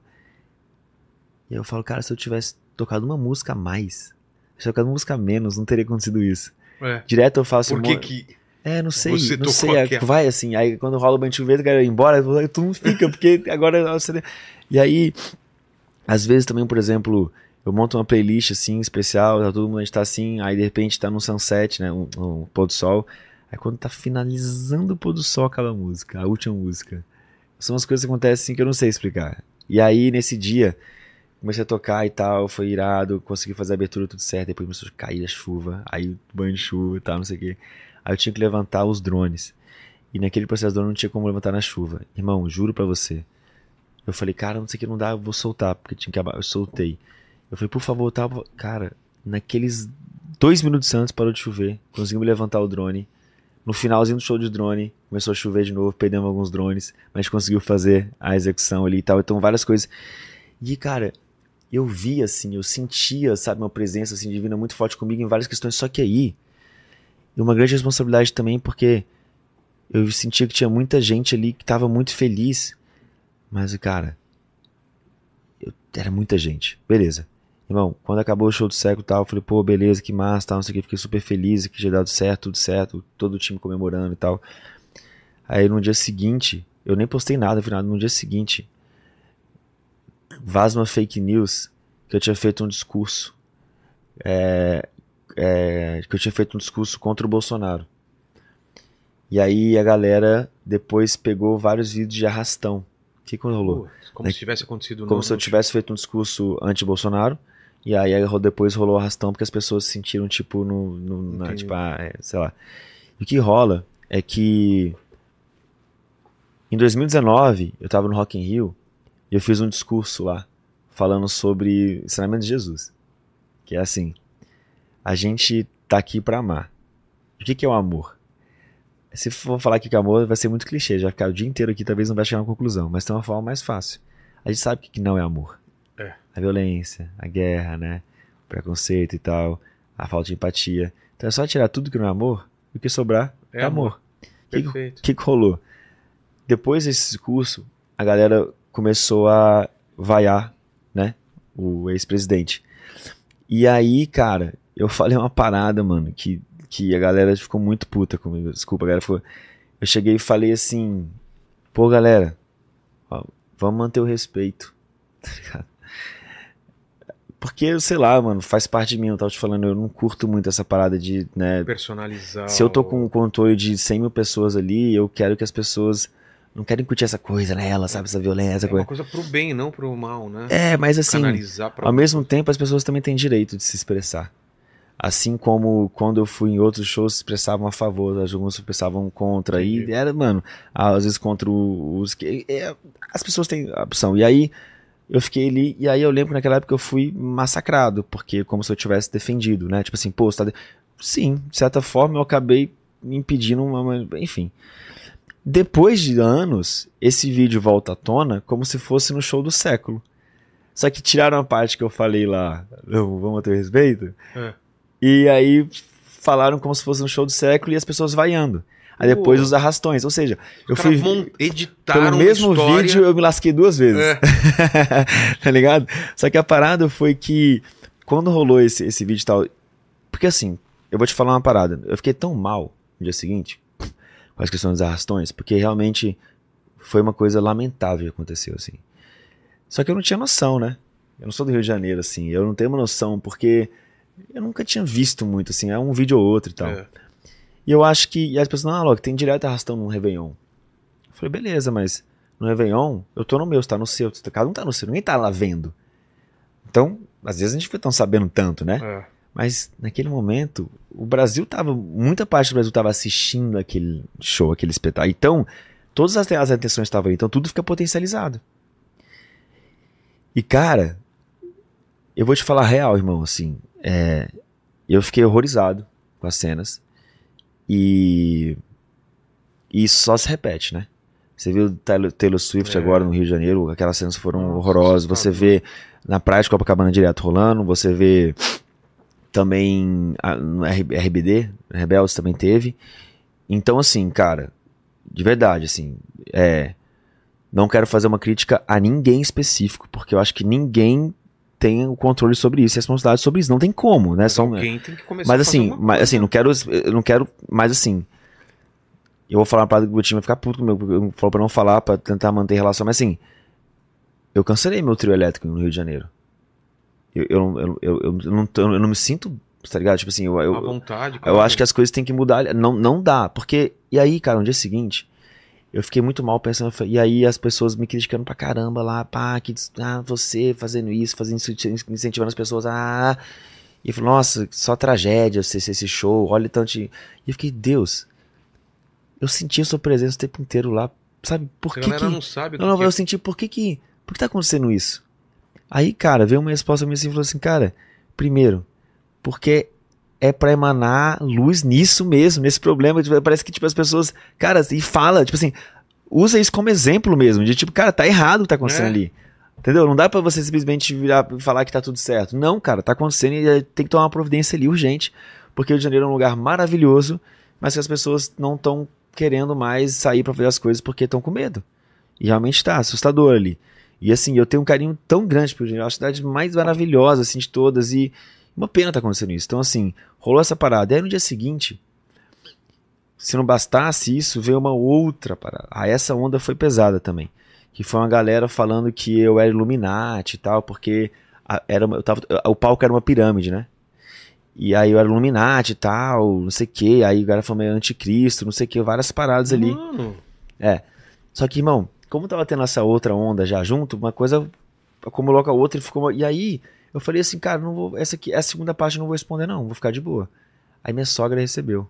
Minha sogra é super evangélica e tal, recebeu, e aí eu falei, opa, receberam um tá WhatsApp. Aí eu falei, opa, É. saiu do controle. Aí aí eu falei, deixa eu ver essa parada. E eu fui. E sem ver muito, porque tinha que ser rápido, né? Eu nem pesquisei muito, só vi um vídeo. Vi um vídeo, e os outros lá, que eram os caras me xingando, eu já nem que. Aí eu falei, tá, beleza.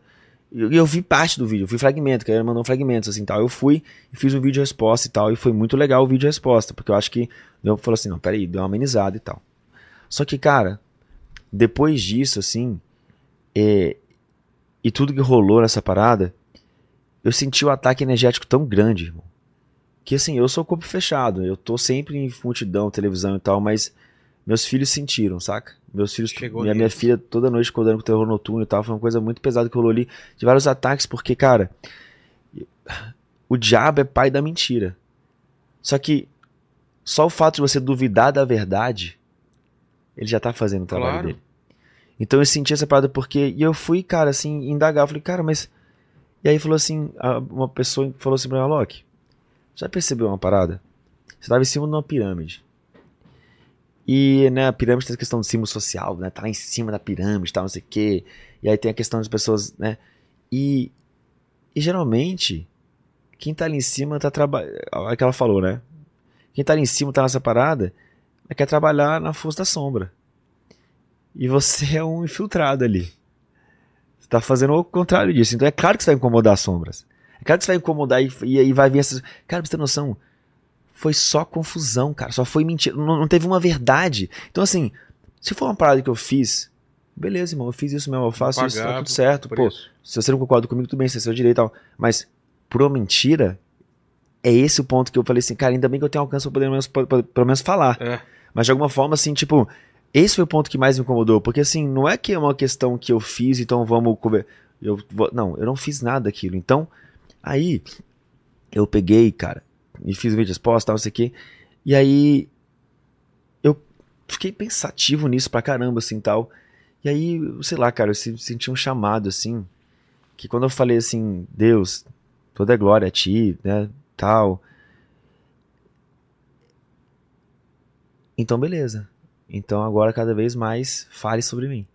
Tipo, sabe uma coisa assim, tipo, uma, já que tá, Já então, que. tá, então já que tá rolando isso, então, então se posiciona, sabe, vai lá e fala, se expressa tal. E aí eu voltei e comecei a estudar e ler de novo a Bíblia, porque eu quero entender essa parada.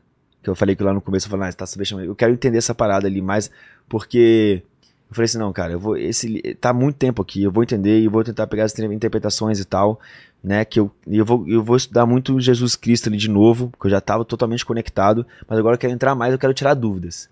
Dúvidas que eu sempre tive. Por exemplo, pô, Jesus é Deus, eu acredito, né, que é. Mas por que ele então ele chega no final na, na cruz e fala, "Mas por que me desamparaste? É. Aí tive a resposta, e é linda, né? Aí depois, Aqui no programa eu perguntei isso, acho que por Lamartine ou por algum pastor, teve uma resposta muito boa. e é linda a resposta, porque né, ele morreu como homem É. exatamente pra, pelos nossos pecados e tal. E porque naquele momento, cara, ele sentiu todo o pecado do mundo dentro dele. Imagina É. o que é ter essa sensação, E entendeu? ele tinha que morrer como um E pecador. o pecado o que, que é? O afastamento de Deus. Então ele, so- ele sentiu todo o afastamento de Deus. Por isso que ele fala, por que me abandonaste? Porque ele estava com todo o pecado nele e o sacrifício dele era para liberar Exatamente. a gente desse pecado. E ele tinha que morrer como um, né? É, Então por isso Como que um essa, cordeiro, essa, né? essa, essa separação. Exatamente. E, e que no fundo nunca é uma separação, né? No, no final, É. assim, né, né? Porque depois, mas assim, naquele momento. E não, e até tem aquele. Um ladrão fala, pô, ah, se você é Deus, por que você não sai? Aí o outro fala, pô, você tá. Você não respeita nem Deus, né? É. E aí, enfim, o cara entendeu ali, né? Mas o ponto é, que naquele momento ali, é, que. Aí comecei a estudar mais, comecei a tirar várias dúvidas. O dúvida também, que eu fui começar a perguntar mais sobre Adão e Eva, e aí teve várias respostas super legais, coerentes. É, e, e, cara, rolou uma parada assim que quando rolou vários desses ataques assim. Em 2020 eu tinha visto alguns vídeos do Caio Fábio. E aí eu achei massa ali e tal. Aí depois, cara, eu comecei a ver várias paradas falando que ele era herege e tal. Não, não segue esse cara e tal, não sei que ele é herege. Eu falei, é, então beleza, não vou seguir, vou seguir outros e tal. Aí, cara, quando rolou essa parada, um cara falou assim pra mim: Ô, você viu que o, o pastor lá, Caio Fábio, falou de você e tal? Eu falei: Putz, mais um deve estar sentando cacete em mim, né? Todo mundo tá sentando cacete em mim. Mais um. Entra na fila. Aí, é, tipo assim, eu falei, ah, né? Tipo assim, aí eu fui lá ver. E o cara tava me acolhendo. E o cara tava defendendo a parada. E aí eu falei, caraca, o herege tá me defendendo, mano. O herege tá, tipo assim, tentando. E eu, e eu fiquei, pô, que massa. Sabe? Tipo assim, pô, que irado. E aí, ali para depois, rolou a parada do meu pai lá, Israel tal, ele também foi lá e defendeu meu pai de uma forma, assim, muito humana, sabe? Eu achei muito incrível, assim, a parada, sabe? Da forma como ele me acolheu, a forma como ele acolheu, assim, no evangelho, foi, foi muito legal. Mas enfim, voltando aqui essa parada. Aí eu até perguntei, né, esses dias pro um cara que eu acho muito incrível, que é o Rodrigo Silva. Eu perguntei sobre a questão da Adão e Eva, e aí eles. Ele cara é foda, então É, me explica uma é coisa, o cara é foda. bom. Ele é incrível. Mas assim, e, e aí o que rola é que, né, voltei ali e tal, me debruçar mais na parada. E aí, cara, eu comecei a ver as coisas. Por que que estavam me associando a isso? Né? Quais são as teorias conspiratórias que me associaram a isso? Acho que vai ser massa esse papo aqui. Porque, primeiro, aí eu fui lá ver, eu vi um vídeo. Cara, eu esqueci o sobrenome dele, mas é Tiago o nome dele. Que ele fez um vídeo lá falando várias coisas, eu refutei, depois ele fez um vídeo de resposta de 20 e tantos minutos. Cara, o cara é muito educado. Extremamente educado. Um cara, tipo assim, sabe? Por, tranquilo. Eu sei que tem, com as melhores intenções. De alertar mesmo sobre as coisas, mas com muita desinformação. Com muita coisa equivocada. Preenchendo as lacunas. Muita com- coisa. com- Por exemplo, mas é porque talvez não é, é, o- é o que ele teve acesso. Então, ele pega as coisas. Então, por exemplo, lá ah, tinham seis caixas de som, três e três, no posto seis, e eram 600 gradios. Então, 666. Pô, Mas não é. A pirâmide estava aqui, uma caixa, uma caixa, uma caixa, uma caixa, quatro mais três, dez. Dez. Não eram 600 é, negócios, 600, eram 4 mil e tanto. Só que tinham 600 gradios tá- que estavam fechando um negócio de uma área que a Globo falou de segurança. entendi. Então, não é? E o posto 6, beleza, tá no Copacabana, sei lá. Tá é, Mas já mudou todo o número, que é pra 4 dar mil, certo, né? 4 mil, mas 10 já mudou. Aí outra parada que falou foi o lance de uma música que eu fiz, que olha, olha que louco, né? Nesse processo meu com Deus, eu falei, cara, eu vou fazer uma música eletrônica pra falar de Deus. Mas eu vou fazer uma parada, tipo assim, que seja leve, que seja uma forma, tipo assim, que não ative a defesa das pessoas. Seja uma coisa vibe, uma música vibe. Não é tipo uma música, às vezes a pessoa, ah, eu só vou ouvir isso agora se eu quero, se eu, se eu vou louvar. Não, uma música a pessoa pode ouvir na rádio, qualquer lugar. Vai falar, vai vir a mensagem. Aí a mensagem fala assim, é... São duas partes, né? Mas a primeira fala, é... eu sei que o sol vai voltar para iluminar nossos dias, porque ele fala assim, eu sei, é, o dia pode estar cinza, mas o sol volta para iluminar nossos dias. Aí depois vem e fala, é... eu sei que a tempestade vai passar, peça a Deus para me guiar, iluminar nossos dias. Então ele volta para separar. E depois vem a, a frase final que eu falei: paz para viver, viver para amar. O que não for amor, só deixar para lá, né? E aí foi, a gente foi eu e Ziba, a gente produziu essa música e tal, não sei o quê. Então Maravilhoso. eu quis falar de Deus e tal. E aí, ele pega um trecho lá que fala: Peça a Deus para iluminar. Não, peça a Deus para nos guiar, iluminar nossos dias. Ele pega e fala: Tá vendo? Iluminar, Illuminati. Mas, pô, Ah. Deus é luz, cara. Poxa, aí Tá também, né? Assim, Aí é forçar demais a barra, né? A Loki, a Loki tem a, a- quantas letras? Aí você soma com três, subtrai por quatro, pega a quantidade de fio de cabelo dele e dá 666. O Mas, cara, cara, acha um jeito, Mas, né? cara, é, e aí teve uma outra parada também falando. É... Ai, não vou lembrar agora, mas aí teve um negócio também falando tipo, que eu toquei no Tomorrowland. E o Tomorrowland tem, assim, tinha uma borboleta. Borboleta do maçom. Nossa, eu nem Eu- sabia nem disso. eu sabia, mano. Borboleta Mas, pô, do maçom, não sabia Eu tô, eu tô tocando num festival que é um, sabe, tão, que todo ano eles mudam um tema. Aí o tema deles é muito uma questão lúdica, tipo medieval, com é, fadas e não sei o É. quê. E assim, eu não sabia que borboleta é maçom, mas eu não vou deixar de amar borboleta, porque eu acho borboleta Claro a coisa mais não, linda. é. Cara, borboleta, quando você vê um processo dela que é, que é a largata, aí tem paciência, a paciência fica vulnerável, ali a todos os ataques, mas de repente ela resiste, resiste. Aí se você tenta cortar a borboleta antes, pra vou ajudar ela, porque ela tá sofrendo pra sair, né? Você corta ela antes, ela não consegue, ela morre. Porque É. ela só pode sair quando ela tá realmente O pronta. processo tá E pronto. quando ela é pronta, ela vem cá, sabe? Eu acho tão lindo. Então, assim, beleza, velho. Não vou parar de. E aí teve. Aí. Beleza. Então rolou isso. Cara, o que, que eu fiz? Eu mandei mensagem pra pro Thiago.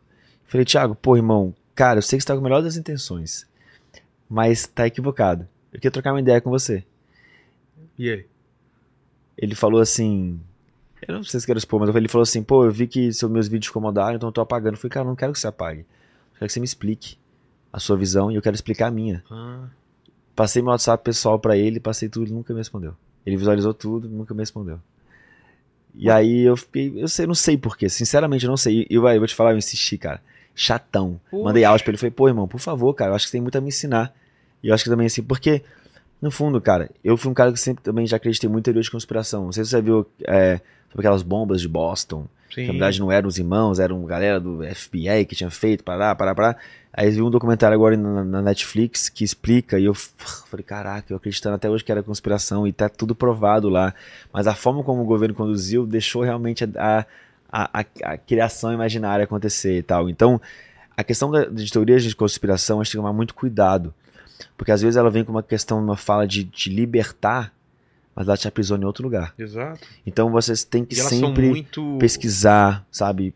sempre são muito fantásticas e muito é, é bom o- a, a teoria da conspiração ela, ela pega porque dá um pertencimento para a pessoa né fala eu sei de uma coisa poucas pessoas sabem Hum. e eu quero passar isso para o maior número da pessoa e elas acreditam Tipo realmente assim, né aquele, aquele stand, não mostra esse vídeo para não sei, É. ninguém pode saber. Ah, cara, posso pedir uma coisa? claro Eh, Pra quem vai, vai editar a- os cortes, certo um pedido aqui, por favor, é que tentar fazer os cortes não muito apelativos. Porque Relaxa. eu tô, assim, como eu te falei, tanta coisa que É, eu passei, às relaxa. vezes, um- uma frase ali, Sim. a Loki disse que não acredita, a pessoa não vai nem ver. é Aí depois vai até explicar como é que eu descobri Jesus, mas eu não acreditava. Mas- Então, É, entendeu? então tipo, relaxa, só esse cuidado, tentar ser o mais Tranquilo. positivo, tranquilo né, do que essa coisa gente de tinha essa pessoa que era a Isa ela não tá mais trabalhando Ótimo. ela, ela tá fazendo agora só memes né Que bom. é brincadeira Isa é zoeira Não, mas assim, pedindo. Mas, o- mas o ponto é. E teve o lance também da pirâmide, né? Só que, cara, assim. Pô, porque- a pirâmide é tanto significado, né? Então, mas aí tem uma galera que fala que pirâmide é, é símbolo do Illuminati, né? E tal. Tem. E, cara, e assim, vou rir, tá? Engraçado, mas realmente, assim, mano, quando você vê aquela nota de um dólar a pirâmide que eu toquei O é olho muito que igual, tu- mano. tá É. Não sem o olho. Não tem aquele Mas- olho. Não, no tem olho, mas, pô, né, tá ali, ó, eu tocando no meio e tal. Mas é claro que não tem nada a ver com isso, assim, é óbvio. Mas o grande ponto é que, na Incute, né, essa, essa questão. E o ponto é que, cara, eu nunca vi a pirâmide com esse olhar. E eu fui, né, porque. eu Até perguntei pro Rodrigo, ele tá pre- precisando me responder ainda por que, que a pirâmide é, né, eu pedi. E, enfim, mas o grande ponto é É, que. eu acho que é porque é relacionado aos egípcios, a, a coisa do. do Eu vi um corte aqui falando sobre É, isso, inclusive. Coisa do, dos- Mas, por dos- exemplo, Mas, por exemplo, Mas não tem nada a se ver. você estiver fazendo uma- um culto a isso, né? É claro. Mas, é a mesma coisa uma de, de, de uma estrela. É- Quantas pessoas usam. Quantas religiões usam estrela como símbolo ou com algum tipo de coisa? Entendeu? Tipo assim, eu acho que a pirâmide como forma geométrica, ela é maneira. No começo eu fui um pouco contra, porque eu não queria tocar num palco 360. Ah, eu não gosto de ficar olhando pra frente, olhando pro lado. Ah, tá. Mas aquele momento eu falei, quer saber? Na hora que eu subi, eu falei, caraca. É É legal. alto pra caramba, é legal, vai ser irado, eu vou conectar a tua praia inteira. Então, eu achei maneiro. Mas, tipo assim, por exemplo, eu já tinha tocado em outros palcos pirâmides, né? É, eu tinha até tocado num festival iradíssimo do Henrique Juliano, que é o Surreal, que é uma pirâmide onde eles tocam, né? E aí, amigos mesmo, aqui, é, o show dos amigos, que, é, o- que são, né, sabe, né? Os amigos. Sim, sim, claro. Porra, os ícones. Também era no. Não, não, não é o também, mas o palco atrás tem uma, tem uma, tem uma, tem uma, tem uma triângulo, assim. Sei. Sabe que os, os caras são? Não, mano. Então, Qual tipo. esse show que é da pirâmide? Quero ver. Mostra- Amigos. Vê- Não, não. O meu? É, o seu. Ah, Pra ele procurar, quero ver a foto pra ver se. show do século. Mas, cara, você acha que os amigos são homenagem? Não, ligado? pô. Porra, Se mano. for aí, cara. Pô, os caras são os caras mais a legais, gente né? tem pirâmide de alguma coisa também. Deve ter uma pirâmide, tem. Henrique e Juliano, os caras mais legais, É. assim, tipo, é uma coisa tipo. E aí eu fiquei pensando, cara, eu falei, caraca, será que eu tô controlando o mundo? Não sei.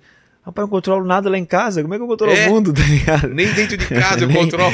mas, o, mas o ponto é que, tipo assim, eu, de certa forma, é aquela parada que a gente tava falando, né? Como que a, né, o diabo é o pai da mentira, então basta não acreditar na verdade que você já entra nessa parada. Então eu acho que teve uma questão energética ali muito de tentar confundir as pessoas, sabe? De me colocar num lugar que não é. E, e cara, eu vou te falar uma parada que, assim, a forma geométrica da pirâmide, né, depois eu fui ver, não a pirâmide, lá a história do, do seu você falou, mas a, a parada é muito louco, porque você pensa que um se apoia ao outro É, e se sustenta, né? é verdade. Sabe? Se E, sustenta. e é engraçado que você vê que o formato da pirâmide não aconteceu só no Egito, aconteceu em várias partes do Na mundo. ao Amazônia. mesmo- no, no México, na, na América Central, ao mesmo tempo, e com culturas que aparentemente não tiveram contato, né? Por quê? Aí eu fui, fui pedir explicação também. É porque é a forma mais fácil, né? Quando você não tem uma, uma, uma arquitetura, uma engenharia muito é mais fácil você sustentam, né? afinando, é, você vai afinando pra cima do que subir estruturas que são, então é, é, é a forma é a, a primeira que vão pensar, né? Então é isso, vocês podem me chamar de preguiçoso, não de, Pode não crer, de né? Quando você fizer um palco na forma de um prédio, aí tudo bem, né? É, não, e aí eu vi também um outro vídeo que o cara. um- na verdade, eu fui ver esses dias só. É, eu não conhecia, Vic Vanilla. Sei. Veio aqui já, né? Já. E aí ele falou também sobre essa parada, né? Que eu era maçom e parará e tal. Tal. Ou então eu tinha afinidade com isso. Mas ele foi super educado. Super educado. Eu acho que, inclusive, ele é um cara muito inteligente, mano. Muito inteligente. E eu acho que só tá, só tá perdido. É, também acho. Eu acho. De verdade, mas ele é muito. Porque Também acho, porque tem coisas que. Eu as não- conexões que ele faz também. mas não- assim, mas assim, o cara foi muito educado e coerente no que ele tava falando, mas ele também não tava falando a verdade, né? No, no, no, no- no- no- porque talvez ele só deduziu a partir de uma coisa. Porque, por exemplo, ele pegou um vídeo que eu tava tocando no Tomorrowland, e aí falou que tinha um símbolo maçom atrás, que era usado, então eu também tinha. Mas eu não, eu não controlo o palco do Tomorrowland. Claro. Ninguém controla e tal. Então, só as coisas que não tem afinidade. Mas assim. é, depois ele. Aí eu, velho, eu não sabia, cara. Mas alguém do meu time comentou lá no- na parada. Ele fez um vídeo de resposta. Eu nunca nem Ah. tinha visto. Eu nunca tinha visto o vídeo de resposta. Eu Entendi. vi agora, agora, esses, esses dias agora. eu vi. É maçom, sim. Não, foi? não, não. Ele falou assim. é, Cara, eu não sei, não sei se você comentou ou não, mas tá comentado, então eu vou te responder. Eu não falei que você tá fazendo isso, e ele te explicou ali tal, Sei. a parada. E, ah, e tem uma parada também, que é, falou que o Instituto Alok, ele tinha é, financiado um projeto do Laércio Fonseca. Você conhece o Laércio Fonseca? Não. que foi um cara que ele falou muitas coisas legais naquela minha época que eu tava mal, que eu te falei. E muitas coisas que me acolheram muito, assim, sabe? Eu achei muito massa as coisas que ele falou. Ele, ele também falava. Ele é, mas ele é budista, mas acho que é ta- taoísta, enfim. Mas ele falou umas coisas muito legais. E aí depois eu conheci ele, e aí eu perguntei pra ele se ele precisava de alguma coisa. Ele falou que tava fazendo um projeto. Legal. Eu falei, pô, então eu vou te ajudar nisso, assim como ajudo vários, mas eu nunca divulgo, na real, né? Tipo, ontem mesmo, a galera da Polícia Militar de Goiânia falou, pô, eu quero cesta básica. Eu falei, vamos aí. O Divaldo Franco, que também é um espírita incrível, que faz um trabalho humanitário Tá maravilhoso. pessoas legais de várias Faz um trabalho maravilhoso, hein? pensamentos, é. faz um trabalho maravilhoso em, em Salvador, maravilhoso. e Aliás, aí... olha lá a, a foto que. Ah, desculpa, mano. Olha que legal. E Copacabana atrás ali. Tá. Faz um trabalho maravilhoso e Pô, que pediu demais. também, né, pra eu apoiar com cestas básicas, a gente vai lá e faz. Então, assim, é, eu acho que eu tô sempre nessa, nessa questão, mas eu, como eu te falei, né, nunca me adentrei em nenhuma dessas paradas, E aonde eu me adentrei, assim, e tô- eu sou completamente apaixonado, realmente meu caminho é Jesus e uma parada que Só- assistiu o The é Chosen? que eu, me ach... eu comecei a assistir. Cara, demais lá, cara. É. Tô, tô, tô vou, curtindo. vou pegar, baixei agora os episódios que eu vou pegar um voo longo, né? É. Mas, o ponto, mas o ponto é esse, assim, né? Então, no fundo, é, rolou todas as paradas. Eu nunca tive meio que a oportunidade, assim, de, de trocar essa Pô, ideia, que tá legal ligado? que agora dá pra contar toda a história. Mas que viagem que o pessoal faz também, né, cara? Cara, viagem, mas é muito louco, porque quando você tá falando de conspiração, se você tem. Vou dar um exemplo, tá? Ah. Você tem um símbolo ali atrás, um ali Mas atrás. já falaram aqui, né? Não, mas se caveira. tivesse- Por que, que tem tanta caveira no programa? Mas se tivesse um símbolo ali atrás que fosse meio de uma parada, aí depois pegaria não sei o que e falaria, ai, É. você, ele consegue. Dá, né? dá pra criar uma teoria. Claro que dá. Porque você, porque você pode, você precisa comprovar duas coisas e, e você pode falar outras sete que não são, mas você comprova aquelas duas, lacunas, você. Então, assim, no fundo, irmão, é...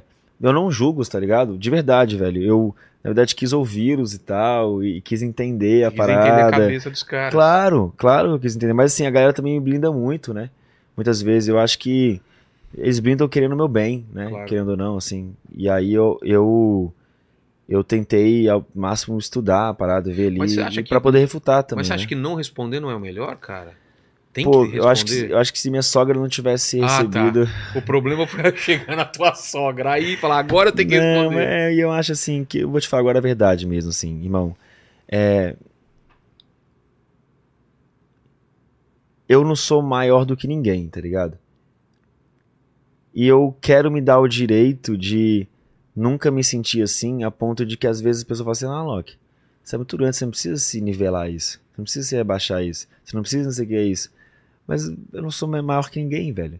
Então eu quero entender. Eu quero, como eu te falei, eu, não- eu, eu poderia muito bem ah, ficar puto com todos eles, xingar. Não, cara, eu vou entender o que eles estão dizendo, vou argumentar. E não concordo muitas vezes, mas tá tudo bem. É, Mas tá acho que esse é o bem, faz ponto. parte do... Assim, é exatamente, tipo, esse lance que eu pedi pendrive e tal, não sei o que, tá tudo certo. Eu juro pra você que eu entendo, cara, porque é uma outra geração, tá ligado? É uma parada que as pessoas, de certa forma, é.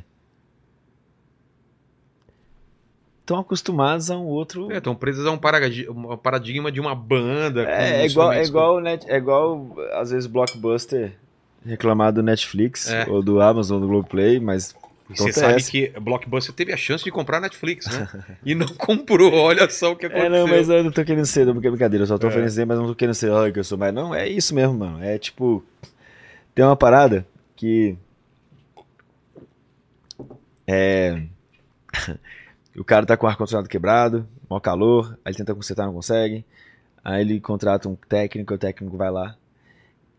E o técnico troca uma pecinha e volta a funcionar. O cara já me cobrando quanto por isso? Ele, mil reais. Ele, como mil reais? Você tudo demorou. Essa peça custa dois? Eu falei, Sim. Tô te cobrando dois pela peça. Os outros 998 é porque eu sei botar a peça. no É claro, eu- o, tempo que eu estudei, toda a experiência que eu tenho. Então, às vezes, ali chegar e pegar o tem- tentando, tem que ser, isso que eu te dei. É. Mas o, a parada, cara, eu fico pensando também em um outro, um outro lance, assim, não sei se você concorda, mas tem uma história que eu gosto muito dela, que é assim, é, e acho que isso com- é, traz muita questão do comportamento humano, né? Eu sou um cara que eu vejo o sucesso de outra pessoa e eu comemoro, eu vibro, eu acho Pô, incrível, também, eu, acho muito... Eu acho muito foda, porque, irmão, aquela parada da cruz que a gente falou, ninguém sabe, irmão. Quando eu co- conheço as pessoas depois, as pessoas de maior sucesso que eu conheço, assim, sucesso legal, tá? pessoas que eu admiro. Não tô falando.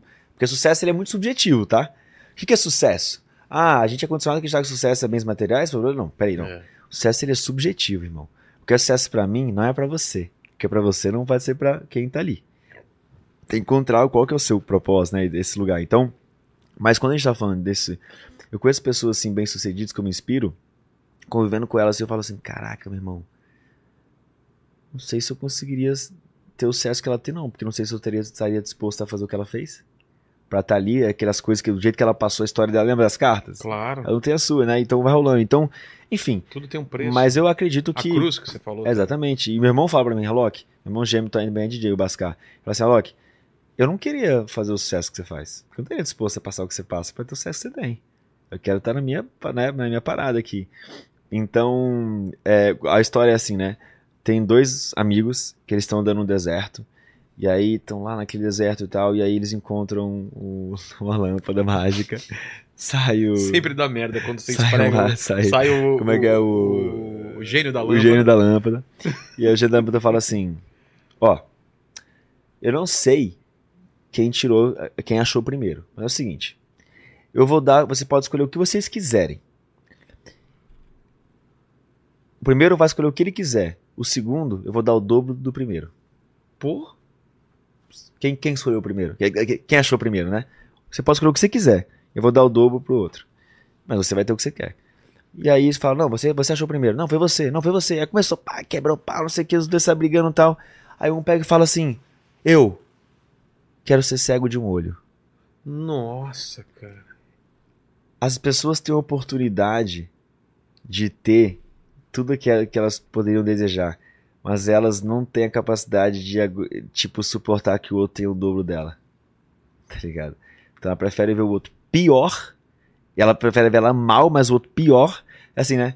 É, quero te ver bem, mas não melhor que eu. Exato. Então, essa quer ver, prefere se lascar e ver o outro mais se lascando ainda do que o contrário. E, e eu vou te falar uma parada. Olha que interessante isso. Quando eu tava recebendo vários ataques e tal, porradaria, galera batendo em mim, mas assim, mais uma vez, volto a repetir. Também não é tanto assim. Porque, irmão, graças a Deus eu tenho muita gente assim que me defende, tá ligado? A galera assim me entende, me conhece, então vai junto e é muito massa isso, porque às vezes eu fico vendo assim, uma pessoa já tá refutando a outra, já tá explicando, não é bem assim e tal. Esse, né, esse exército, né? É muito massa. Mas assim, o que eu quero dizer é que é, quando eu tava recebendo as porradas aí às vezes, eu tinha prazer em ver canais de notícia e tal que tava metendo pau em alguém. Porque aquilo aliviava a minha dor. Ah, Sabe? Abri assim, deixa eu ver, falando, falando mal desse cara aí, tal, não sei o que, não sei o que. Aí eu aliviava a minha dor. E eu acho que as pessoas hoje no Brasil estão com muitas dores, saca? E a forma de algumas vezes elas conseguirem aliviar um pouco dessa dor é, bem do outro sofrer. exatamente, Putz, que é, triste, cara. sabe? É, é às vezes, deixa eu ver aqui, e, e acontece. E- É. E, o mais, o mais comum do que a gente imagina, Tô né? ferrado, mas o cara tá ferrado, tá todo mundo ferrado. Então deixa eu, de- de- deixa eu ver coisa ruim aqui, porque pelo menos alivia a minha. É, A minha parada fica menor e tal. Então, rolou isso. Deixa eu ver só que horas são. Ah, tá de boa. tá de boa? Tá tranquilo. Eu tenho que pegar o voo ainda hoje, né? É, cara, tô, tô preocupado aí, mas Não, tá a de equipe boa. avisa aqui. Tá Ô, tranquilo. ô, Lene, eu vou fazer um xixi, manda uma pergunta aí. Boa, rapidão. boa. É, vamos lá. O, a, a Elineia, ela mandou aqui, é um- um- na verdade, um elogio, né? Ela fala assim: Alok, qual a sensação de, é, de saber que, que você tem mais de 28 milhões de seguidores? Aí ela fala: sou super fã há sete anos, você é meu top 1, ainda vou no seu show. É. Cara. Eu posso olhar pra câmera ali? Pra Pode, pode. que eu falo? Qual que é o nome dela? É, a El, E- Elineia. Eliné. Eliné, lembra que. Eu não sei se você acompanhou o podcast que, que eu tava falando uma hora que quando eu vejo umas entrevistas minhas antigas e eu fico morrendo de vergonha porque de alguma forma eu precisava muito daquela questão de autoafirmação e tal e tal. Nossa, eu sou isso, aquilo.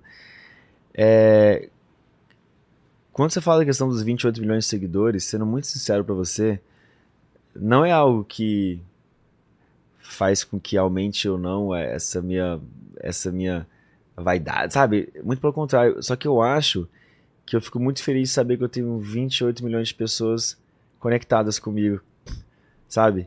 De alguma forma ali eu posso também estar contribuindo para elas, servindo para elas. Então é muito mais uma questão de responsabilidade do que de mérito em si. É muito a questão das pessoas depositarem a confiança, pelo simples fato de botar seguir, mas tá, ter uma poluição ali na rede social dela comigo, com minha cara lá. Então eu agradeço, na verdade, pela confiança mesmo. Alok, eu tava pensando enquanto você tava falando, né? Porque quando a gente olha pra trás parece que tudo faz sentido.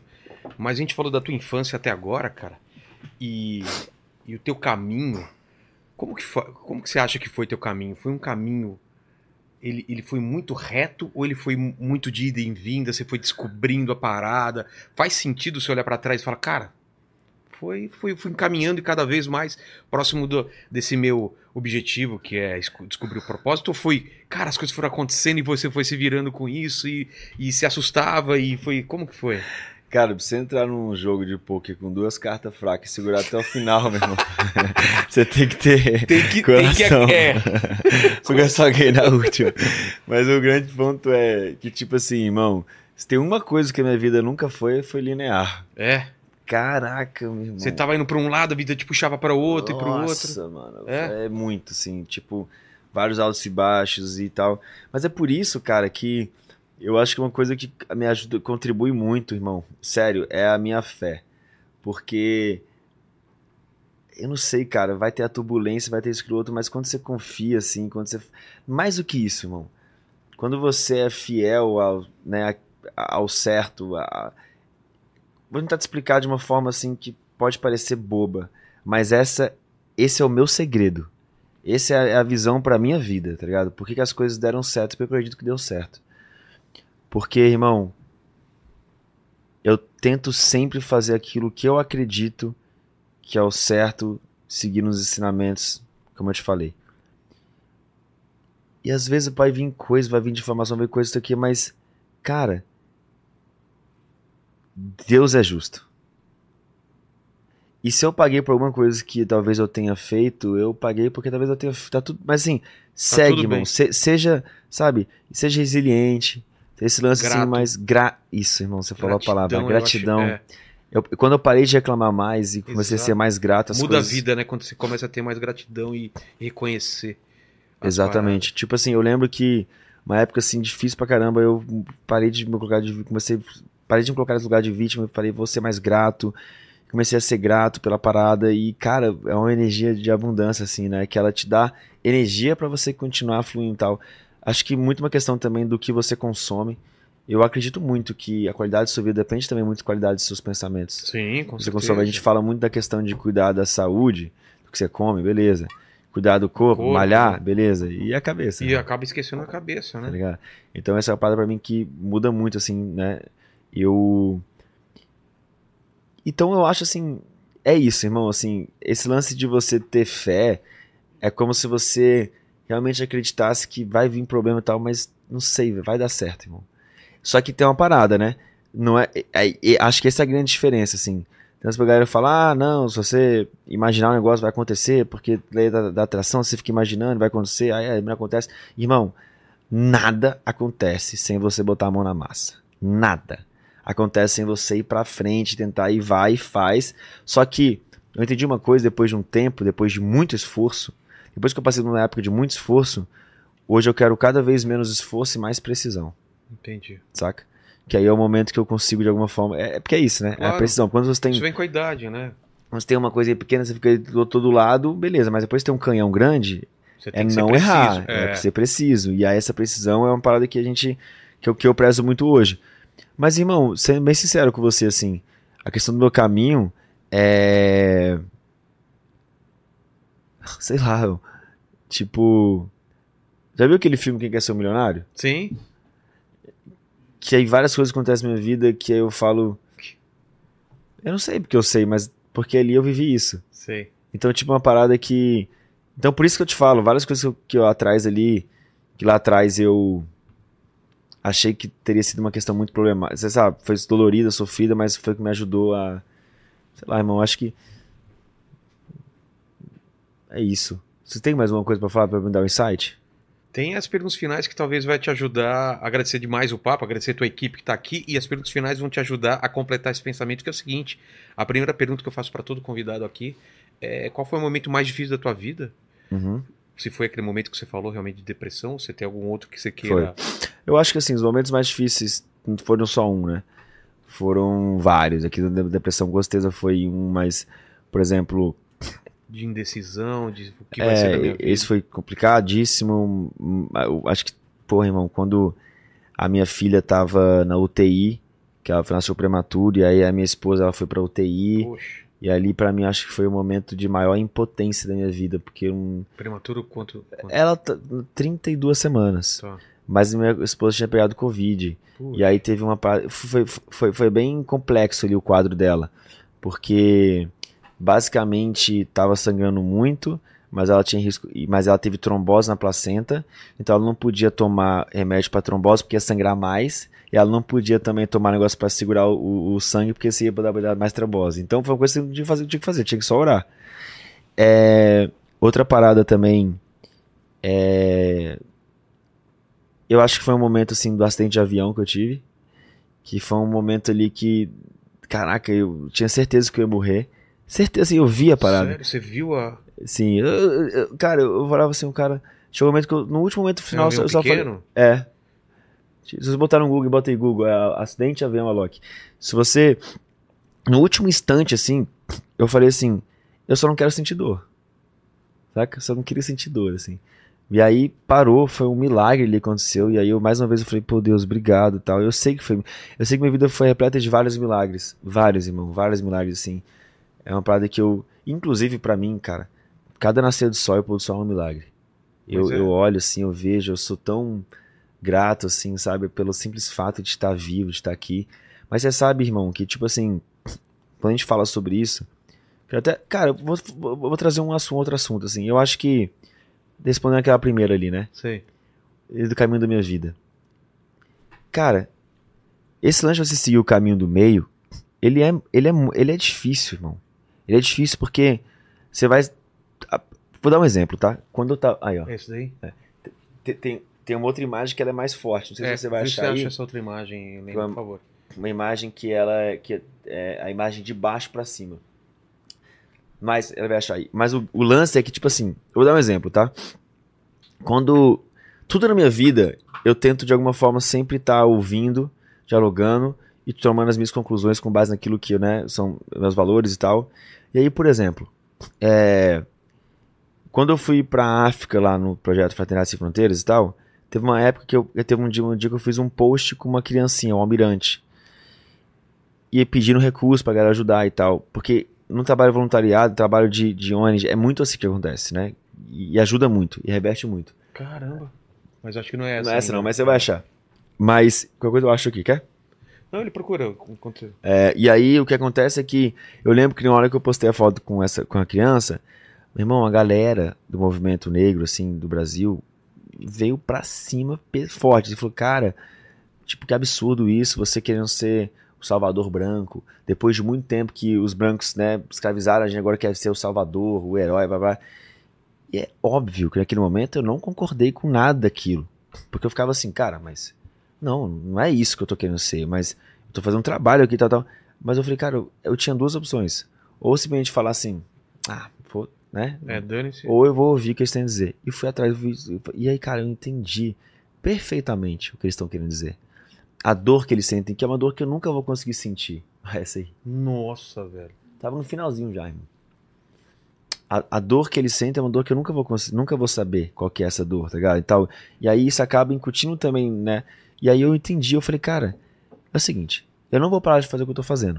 Eu vou continuar fazendo ali, mas eu vou tomar o cuidado de não. de, de fazer sem machucá-los. Então eu continuei fazendo e tá tudo bem, tá ligado? Então eu tento sempre ouvir. Então acho que essa questão do Você meu aprendeu, mas não, não mudou a rota porque é, você por isso que eu tá falar. Exato, então por que eu quero conversar com as pessoas que vieram falar que era o negócio de? Eu falei, cara, olha só, Deixa eu entender essa parada. eu- eu quero fazer a turnê da pirâmide. É. Pô, cara, a, a galera, assim, várias pessoas do Brasil inteiro, porque bombou muito, falou assim, cara, por favor, faz aqui, faz aqui, faz aqui. Eu falei, pô, eu quero fazer, mas peraí, deixa eu ver o que os caras têm pra falar. Porque eu não quero fazer algo que machuque ninguém ou que traz uma coisa. Eu quero fazer uma coisa que seja.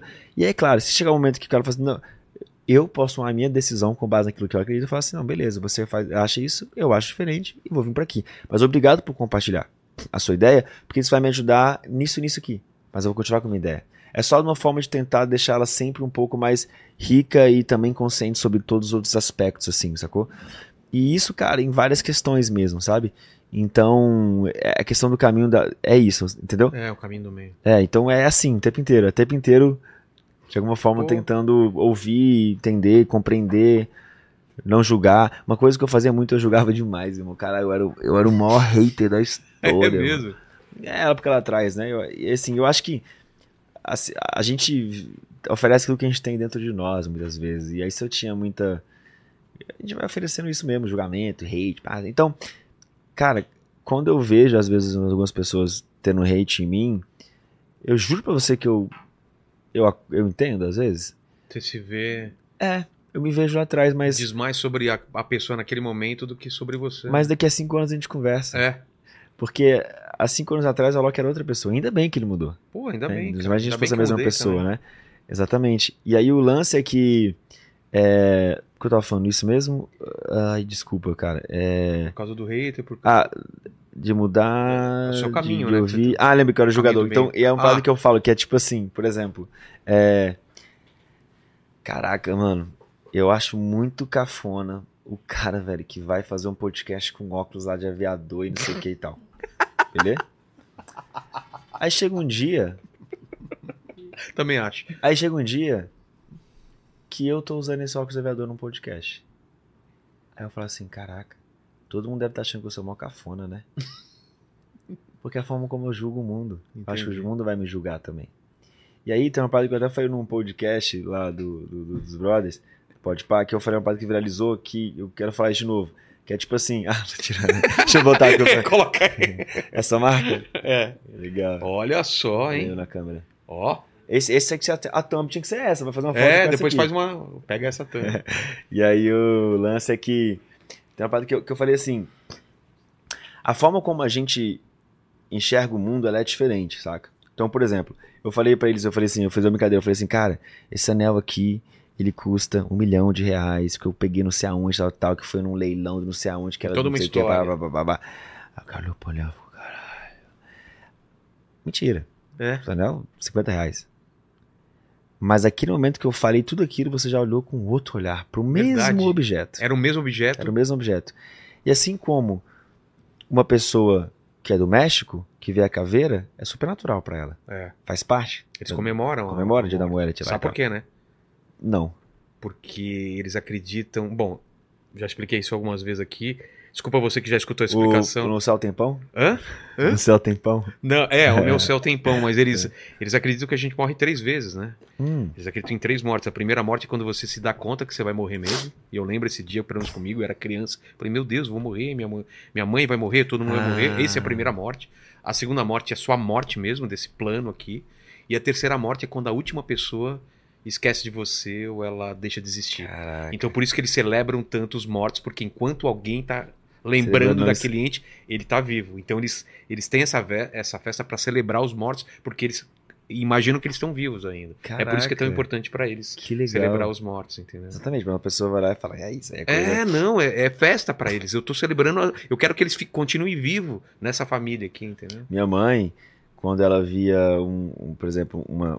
Ela tava com ela agora na Disney, ela via um, um brinquedo lá tá na Disney, ela ficava triste. Por quê? Porque naquilo na infância remeteu uma coisa pra ela que fazia ela mal. Ah, Porque ela talvez foi negada. Ou minha sogra, quando ela via uma boneca, ela queria chorar. Porque ela foi negada na infância. Então, cada um enxerga o mundo com o seu olhar dentro daquilo que carrega em si. Então, é por isso que eu falo, irmão. Tipo assim, isso aqui é uma parada que as pessoas elas têm interpretação diferente sobre isso. total. Pelo aquilo que ela carrega. Entendeu? Quando você tira uma foto, cara, o ângulo que você escolhe já é, já faz parte de você. Por que uma pessoa fotografa a mesma Torre Eiffel daqui, outro daqui, outro de baixo? Cada um tá tendo uma visão diferente. né? É, a guerra foi aquela vez do vestido É. branco e, branco e Era dourado branco e e preto. dourado, preto e azul, né? Nossa, E... Cara, Eu só via branco e dourado, desculpa. pau, Não, mas era pau. branco e dourado, não é? É óbvio que era branco e dourado. Aliás, coloca essa imagem depois. Mas se você. enx- Eu também via branco e dourado. Você chegou a enxergar o outro? Sim. Se você. Sem drogas? Sem drogas. se você se afastar a imagem e mudar um pouquinho do ângulo, você vai ver que ela vai ficando ma- mais azul e. Sério? Sim. Depois coloca aí. aí. A segunda pergunta é o seguinte, tem a ver um pouco com a primeira, com essa coisa do avião que você falou, né? Que você pensou que ia morrer e tal. Essa, sobre a morte, você sabe que a gente vai morrer um dia, não tem jeito, Sim. essa morte vai acontecer. Mas esse programa, assim como sua música, cara, isso que é louco. Vai ficar pra sempre aqui. Então o pessoal que estiver assistindo aqui a 278, Vai anos fazer NFT, futuro. né? Disso, né? total. Pra ficar em blockchain pra não perder, né? Exato. Vai que o YouTube cai que é de 100 anos. É, a gente não Tem sabe se o YouTube vai, vai É. sobreviver. É. Mas o pessoal pode voltar aqui nesse vídeo daqui 278 anos, sei lá, no futuro, para querer saber quais seriam suas últimas palavras, seu epitáfio. Caraca, irmão. É, rapaz. Eita. Achou aí, Lene? Tem mais uma pergunta depois dessa? Posso Tem. responder por último essa? Qual que é a Pode. outra? A terceira pergunta é se você tem alguma dúvida na vida, algum questionamento. A gente falou de várias coisas Várias, aqui né? que você foi pensando na vida, que eu também, mas tem uma agora que tá que você andou ah, nos últimos tempos andou se perguntando. A gente perguntou sobre o que vai ser depois da vida, né? Tem essas coisas, mas o que mais? Pode ser dúvida pequena ou grande. Olha lá, ó. Claramente Não, é branco branco. É, e... é, sim, só que é porque tá grande a imagem. Se você diminuir ela um pouquinho, você olhar de lado, assim. É, o azul eu consigo entender. Entendeu? É. É, Aí, enfim. É, o cara- Fabi, Tá. Branco e dourado, isso. Cara, antes de falar isso, eu acho que eu só queria falar uma outra parada antes. Que vai. vai- a última pergunta foi em relação a. a dúvida e tem a da morte, né? As últimas palavras. Ah, tá, sim. Não, eu vou te falar uma outra parada antes que a galera, tipo assim. Direto, eu vou responder, tá? Só, mas só pra não fechar com o programa agora, mas Tranquilo. só uma parada que é, direto, assim, rola. Porque eu, eu casei cedo, né? E tal. Eu sempre fui um cara muito tranquilo, assim, e, e casei com a minha esposa. E aí uma galera também vem às vezes me perguntar, assim, sobre, tipo, como é que é a relação com a esposa. E, pô, tu é um DJ novão, pá, cheio das paradas, oportunidades, porque você casou, né? Aquela parada toda ali e tal Por que você casou, cara? né? E aí, mas o- e pra você, qual que é o segredo do relacionamento, sabe? Essas coisas assim. E, cara, eu vou te falar que, tipo assim, é... eu acho a questão do meu relacionamento com ela dá super certo, porque não é que um mais um é dois. Tipo assim, um mais um é três ali, irmão. Tá ligado? Tipo assim, porque se for um mais um igual a dois, A soma é maior do que as partes. é, porque se for um mais um igual a dois, significa que cada um vive a sua vida, independente, não sei o que, e não fica, sabe, não fica uma, não cria uma coisa a mais. É. Na verdade mesmo, ali é um mais um é onze. É. Mas eu falo assim, eu acho que esse é um ponto pra qualquer relacionamento, assim, se você tá num relacionamento que você sente que você é a pessoa, um mais um é dois, tipo, ou é você somando a pessoa, ou então não é nada, tá, entendeu? Tá errado, velho. Tem que ser uma parada que ela tem que ser um processo de enri- enri- enriquecimento e engrandecimento pros dois, né? Também acho. E até gaguejei aqui. E aí a questão também é que, óbvio que, pô, irmão, eu sou muito apegado à questão de família, né? Meus filhos e tal. Então, na verdade, é, não poderia ser mais grato e mais feliz por ter feito a escolha que eu fiz. Sou completamente apaixonado pela minha esposa, pela minha família, por tudo. Então, assim, pra mim é uma grande benção, um grande privilegiado, na verdade, por ter conseguido fazer essa escolha e tal. Enfim.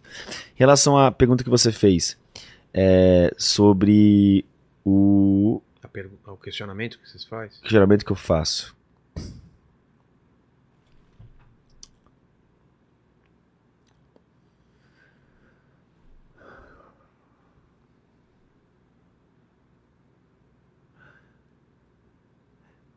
Você sabe que é engraçado, velho, porque eu- eu sempre fui um cara muito questionador. E aí, e sou assim. Como eu te falei, aquela parada muito da ciência e tal, aquela explicação que era fórmula pra tudo, pá, pá, pá. Mas depois de um determinado momento, assim, quando você começa a ter a experimentação do divino, parada, parece que as suas dúvidas elas vão sendo Fica em segundo, segundo plano. plano, É. e você passa a ter a coisa na frente. E depois tem, cara, eu sou completamente fã da ciência, eu acho muito foda a ciência. Mas, cara, a ciência não é. re- Reproduz o sol aí. Reproduz a flor, reproduz essa, vida, essa coisa maravilhosa que é a nossa vida aqui. É. Uma, a, perfe, a perfeição de tudo e tal. Não é, na verdade, a ciência está pegando aquilo que já existe e né, Estudando. descobrindo, estudando e tal, o que é maravilhoso, que evolui a gente demais, né? E é um processo importante nosso, assim, mas é, eu acho que as minhas dúvidas, elas ficam muito pequenas perto da minha fé, assim, daquilo que eu É, tenho dizem que cada a- vez. Que a ciência responde o como e a fé responde o porquê. Né? muito legal isso. Então, não, sinceramente, assim, é... nada me incomoda hoje. Pô, que bom. De verdade, assim, mesmo. E a parada que eu falaria nas minhas últimas palavras, né?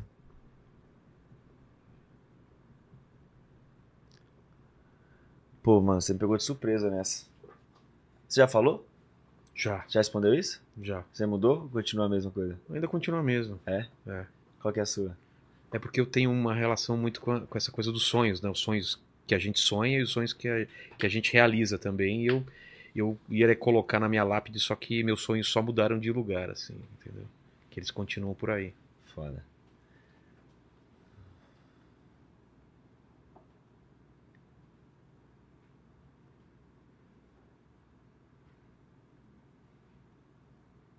Ai, cara. Relaxa, quer ir pensando? Enquanto isso, eu sei que você tem horário. Lene, vamos agradecer nossos patrocinadores. Posso então? Pode, pode.